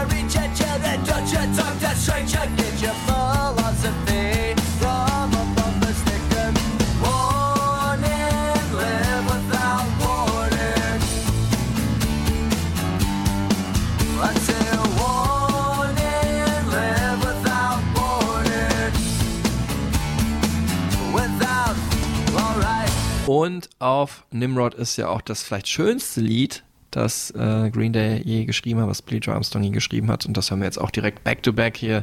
Good Riddance, Time of Your Life. So make the best of this test and don't ask why. It's not a question, but a lesson learned in time. It's something unpredictable, but in the end is right. I hope you had the time of your life.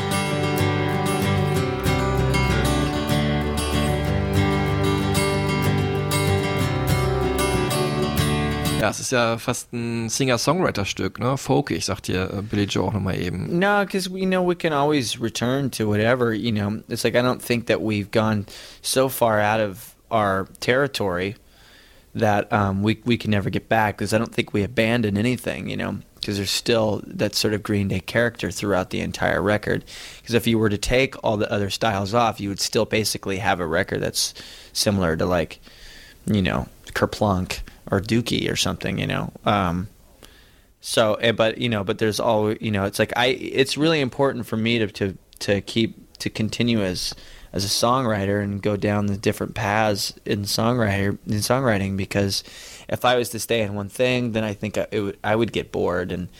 Um, you know, we we write. I write my songs for myself. I don't really write them for anyone in particular. Es ist eine Trennungshymne, die ähm, er mehrere Jahre lang anscheinend zurückgehalten hat, bevor er sie rausgebracht hat. Und daraufhin wurde dieser Song zum Soundtrack eines jeden Schulabschlussjahrgangs äh, ever. Ähm, Sie hatten Won't Forget These Days von Fury in the Slaughterhouse. Gut, wir hatten Juli geile Zeit. Ich oh glaube, mein Gott. Ich glaube, ihr seid Du besser hast- weggekommen. Ja, du hast uns unterboten, alles klar. Shoutout Fanny Leicht Gymnasium 2005. Muhammad Abi, Punktesieg nach 13 Runden war unser Motto. Oh, auch nicht schlecht. Nee, wir hatten, glaube ich, Abi Habi, hatten wir, glaube ich. Natürlich hatten wir Abi, Und Abi. Ja, äh, alle hatten Abi, das mit dem Song des Jahres war ein hartes Rennen zwischen dem und Time of My Life aus dem Dirty Dancing Soundtrack. Oh, stark. Ja. Aber Good Riddance ist wunderschön. Und das war noch so ein Punkt. Die haben ständig, also Green Day haben als Band ständig kleine Oha-Momente geliefert. Nicht nur, hey, eine Punkband muss nicht immer nach äh, schmutzigem Schuhabsatz klingen und eine Punkband kann sogar auch äh, Songstrukturen schreiben, sondern eine Punkband kann auch ruhig klingen und melancholisch. Das war bei When I Come Around schon zum Teil so, wobei es mehr immer noch, immer noch ein schmutziger äh, Mhm. Rocksong war. Und Time of Your Life, das war dieser, oh, oh, oh, oh, das, das, das ist so melancholisch, das trifft mich auf eine seltsame Art und Weise und ich raff den Text nicht hundertprozentig, aber irgendwas macht dieser Song mit mir. Ja, ich habe da, also ich habe das auch eher so verstanden, so wie du es jetzt gesagt hast. Aber ich habe jetzt nochmal im Internet stöbern gefunden, dass viele den Song oder dass er selber vielleicht auch den Song als sehr sarkastisch gemeint hat. Ne? Good Riddance heißt ja so Mhm. viel wie ne, deine gute Reise. So, ich hoffe, du hattest die Zeit deines Lebens. Aber ich habe das tatsächlich immer als sehr aufrichtigen, unsarkastischen Song wahrgenommen für ja, seine Ex Amanda, die aus der Punk-Szene von der Bay Area damals ähm, rausgegangen ist, um in Ecuador zu leben und ihn deswegen verlassen hat.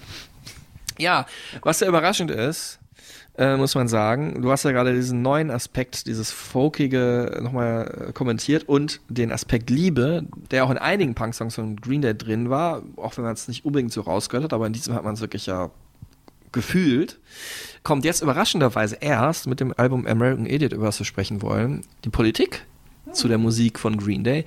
Dabei war Punk ja ursprünglich immer total politisch und äh, ist aus der Politik praktisch geboren und äh, aus den Straßenprotesten äh, gegen die Obrigkeit. Und ähm, diese Politik, dieses Auflehnen gegen den amerikanischen Staat haben Green Day aber erst für sich entdeckt, als sie eigentlich schon eine super bekannte, super erfolgreiche Band waren, Ja. äh, Anfang der drei Jahre.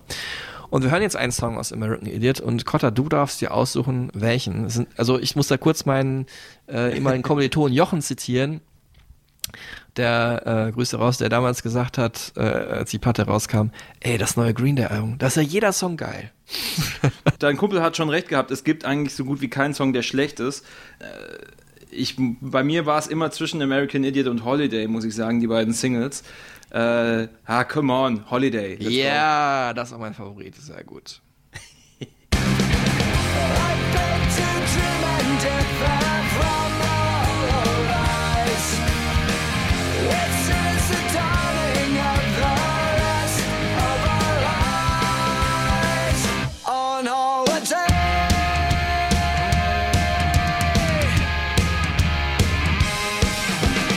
sag kurz was zur Entstehungsgeschichte und du kannst ja dann auf den Vibe des Albums und, und auf die, ja, Dramaturgie und die, das Ja. Konzept nochmal eingehen.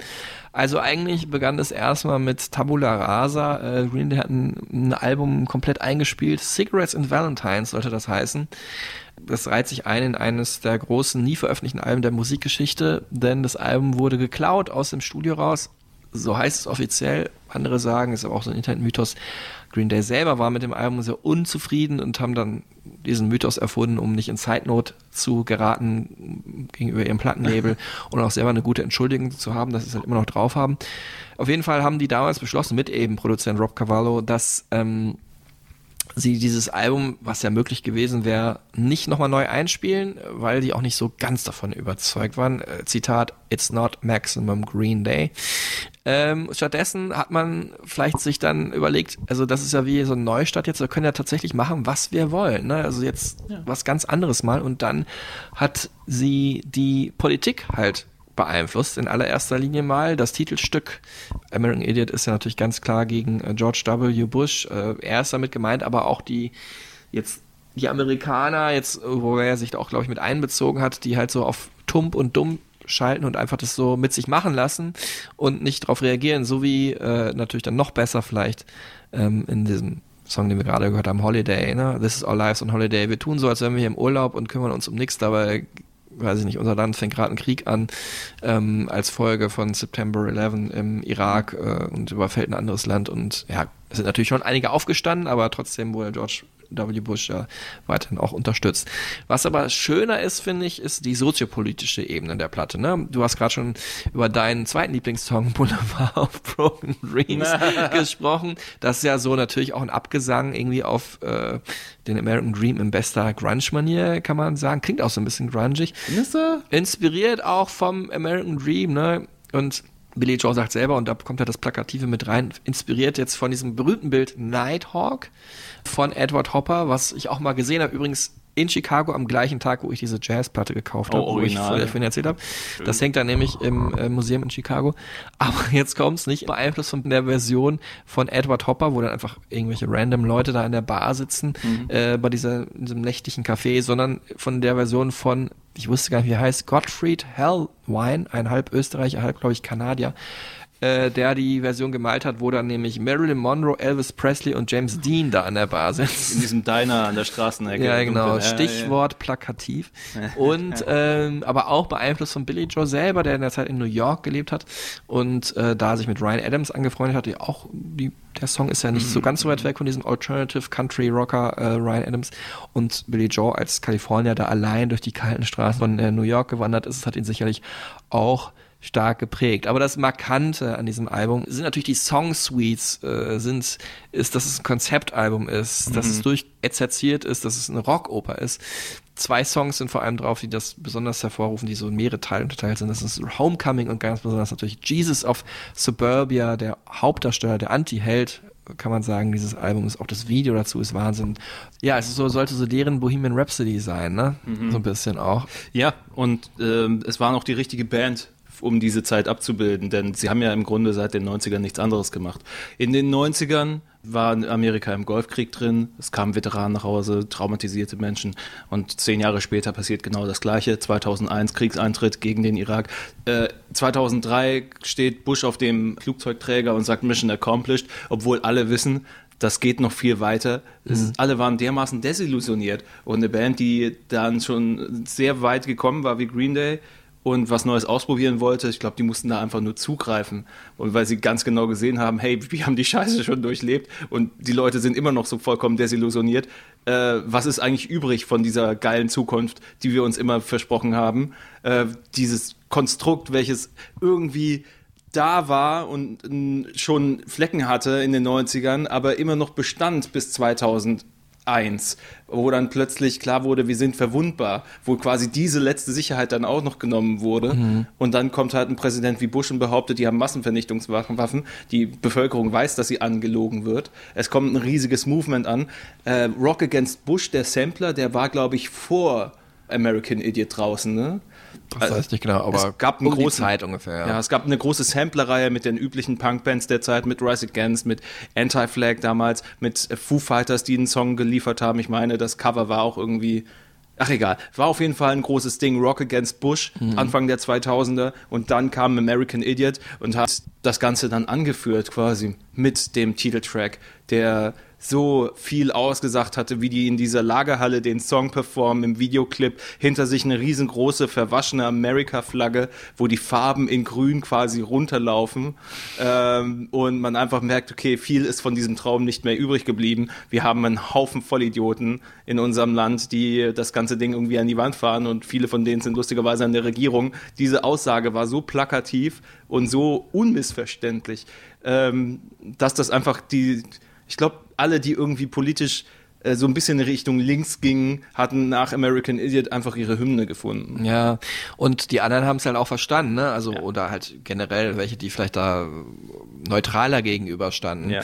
Das war einfach völlig klar unmissverständlich, hast du gesagt. In der die Dramaturgie von American Idiot ist halt, dass ein junger Mann, ein Teenager, der sich selber Jesus of Suburbia nennt, halt Hm. in einem Redneck-Umfeld aufwächst und irgendwie zu viel kriegt von ja, der konservativen Politik in seinem Heimatdorf und dann in die große Stadt zieht. Ähm, ja, dort wird so ein bisschen apathisch beschrieben, ne? Und leidet dann aber auch unter so einer dissoziativen Identitätsstörung, nennt sich dann ab da St. Jimmy. Man kann auch sagen, das ist irgendwie sein Superheldenname oder sein Punk-Band-Name und äh, wie es halt so ist, Mhm. äh, nimmt dann, probiert er mit Drogen rum, die verstärken diese Apathie nur noch und verliebt sich in äh, ein Mädchen, wo er aber auch irgendwie, äh, das typische Rebel Girl, She's a Rebel heißt der Song ja dann auch, und die hielt sein Herz fest in der Hand wie eine Handgranate, somit ist auch das Albumcover Mhm. äh, erklärt, so heißt es nämlich im Song, She's holding on my heart like a hand grenade. Und ähm, trotzdem kriegt er es durch diese Betäubung, auch durch diese Art, wie er selber ist, nicht so ganz hin, äh, noch nicht mal ihren Namen zu merken oder halt ne, ihr selber auch dies, zu zeigen, wie sehr er sie liebt. Und sie ist natürlich auch das coole Mädchen, vielleicht das nicht unbedingt ihm hinterher rennt. Auf jeden Fall werden die beiden kein Paar und ja, von dahin geht's dann irgendwie weiter bergab mit ihm. Ne? Und ähm, er versinkt im Drogensumpf und schreibt sogar einen Abschiedsbrief und so weiter. Also auch wenn es sehr plakativ ist und auch so ein bisschen comicmäßig aussieht, Mhm. allein schon vom Cover ja, es ist eine diepe Platte und äh, das beweisen auch diese wirklich teilweise großartigen Songs. Danach kam 21st Century Breakdown, das war eigentlich so, dass Green Day dachten, ey, American Idiot kam gut an, machen wir das gleiche doch nochmal. Nur halt ein bisschen anders, äh, vielleicht auf die ganze Welt bezogen. Ne? Das 21. Jahrhundert ist das schlechteste Jahrhundert und so weiter. Und äh, auch so ein bisschen, ein bisschen Ironie und Sarkasmus mit dabei. Ich fand es dann zu nah dran. Ich finde, die hätten nach dem Album hätten die was ganz anderes machen müssen. So zehn Songs, 25 Minuten, kurze, knackige Punkrocker oder was weiß ich was. Ähm, aber natürlich haben die auch gemacht, was die gefühlt haben. Es klang so ein bisschen zu sehr nachgewollt, fand ich. Sie wurden halt zu Muse für den Punkrock. Auf eine Art. Sie waren, die waren bekannt für, für eine gewisse Tragik, für die große Geste ab dem Zeitpunkt. Sie hatten ja eine längere Pause gehabt zwischen Warning und American Idiot. Äh, und dann kamen sie daher und waren dann halt so die, hey, wir machen äh, Punk, aber mit Musical. Ähm, und ich glaube, das hat halt die Be Erwartungshaltung bedient an der Stelle mehr, als dass es irgendwie ein eigene großes Konzept gab. Die Zeit war aber immer noch okay dafür. Ja, und danach kam dann auch was Gutes, die Alben äh, Revolution Radio, wir haben ja gerade schon dazwischen kam auch die Trilogie ja besprochen, Ah, ja. das Rockabilly-Album Father of All Motherfuckers und jetzt also Saviors. Also, ich muss sagen, hat mich nie wieder so richtig was abgeholt. Es liegt zum einen aber auch daran, dass ich so dieser Musik so ein bisschen entwachsen bin. Es ist natürlich Musik, die ganz krass nach Jugend schreit, aber auch, weil es halt viel in meiner Jugend lief, vielleicht, dass man sich da irgendwie weiterentwickelt und was anderes hört, obwohl ich die Songs von Duki auf jeden Fall immer auch sehr gut finde. Ja, es hat mich nie wieder gecatcht, aber es war auch nicht mehr so gut. Wobei man auch sagen muss, äh, Green Day sind mit ihrem Erbe, kann man sagen, ihrem Punk Pop-Erbe schon verantwortungsvoll umgegangen. that's a responsibility. You know, it's like you, uh, you have to take responsibility for yourself. You know, and if and you know you have to realize what your words mean to people. You know, or not re- real. Actually, no. You have to realize, like, you know, what your words really mean to you, and um, like I said, it's like if people can find something out of that, find a place in their life for that, for your opinions or about your own life, then you know that's cool. But you know, I'm I've never considered myself a role model. I would never, you know, you know, I don't even know what that word means to tell you the truth. Die werden in diesen großen äh, Pop-Rock-Kanon der nächsten Jahrzehnte einfach eingehen mit so Sachen wie Wake Me Up When September, Sem, Wake Me Up When September Ends.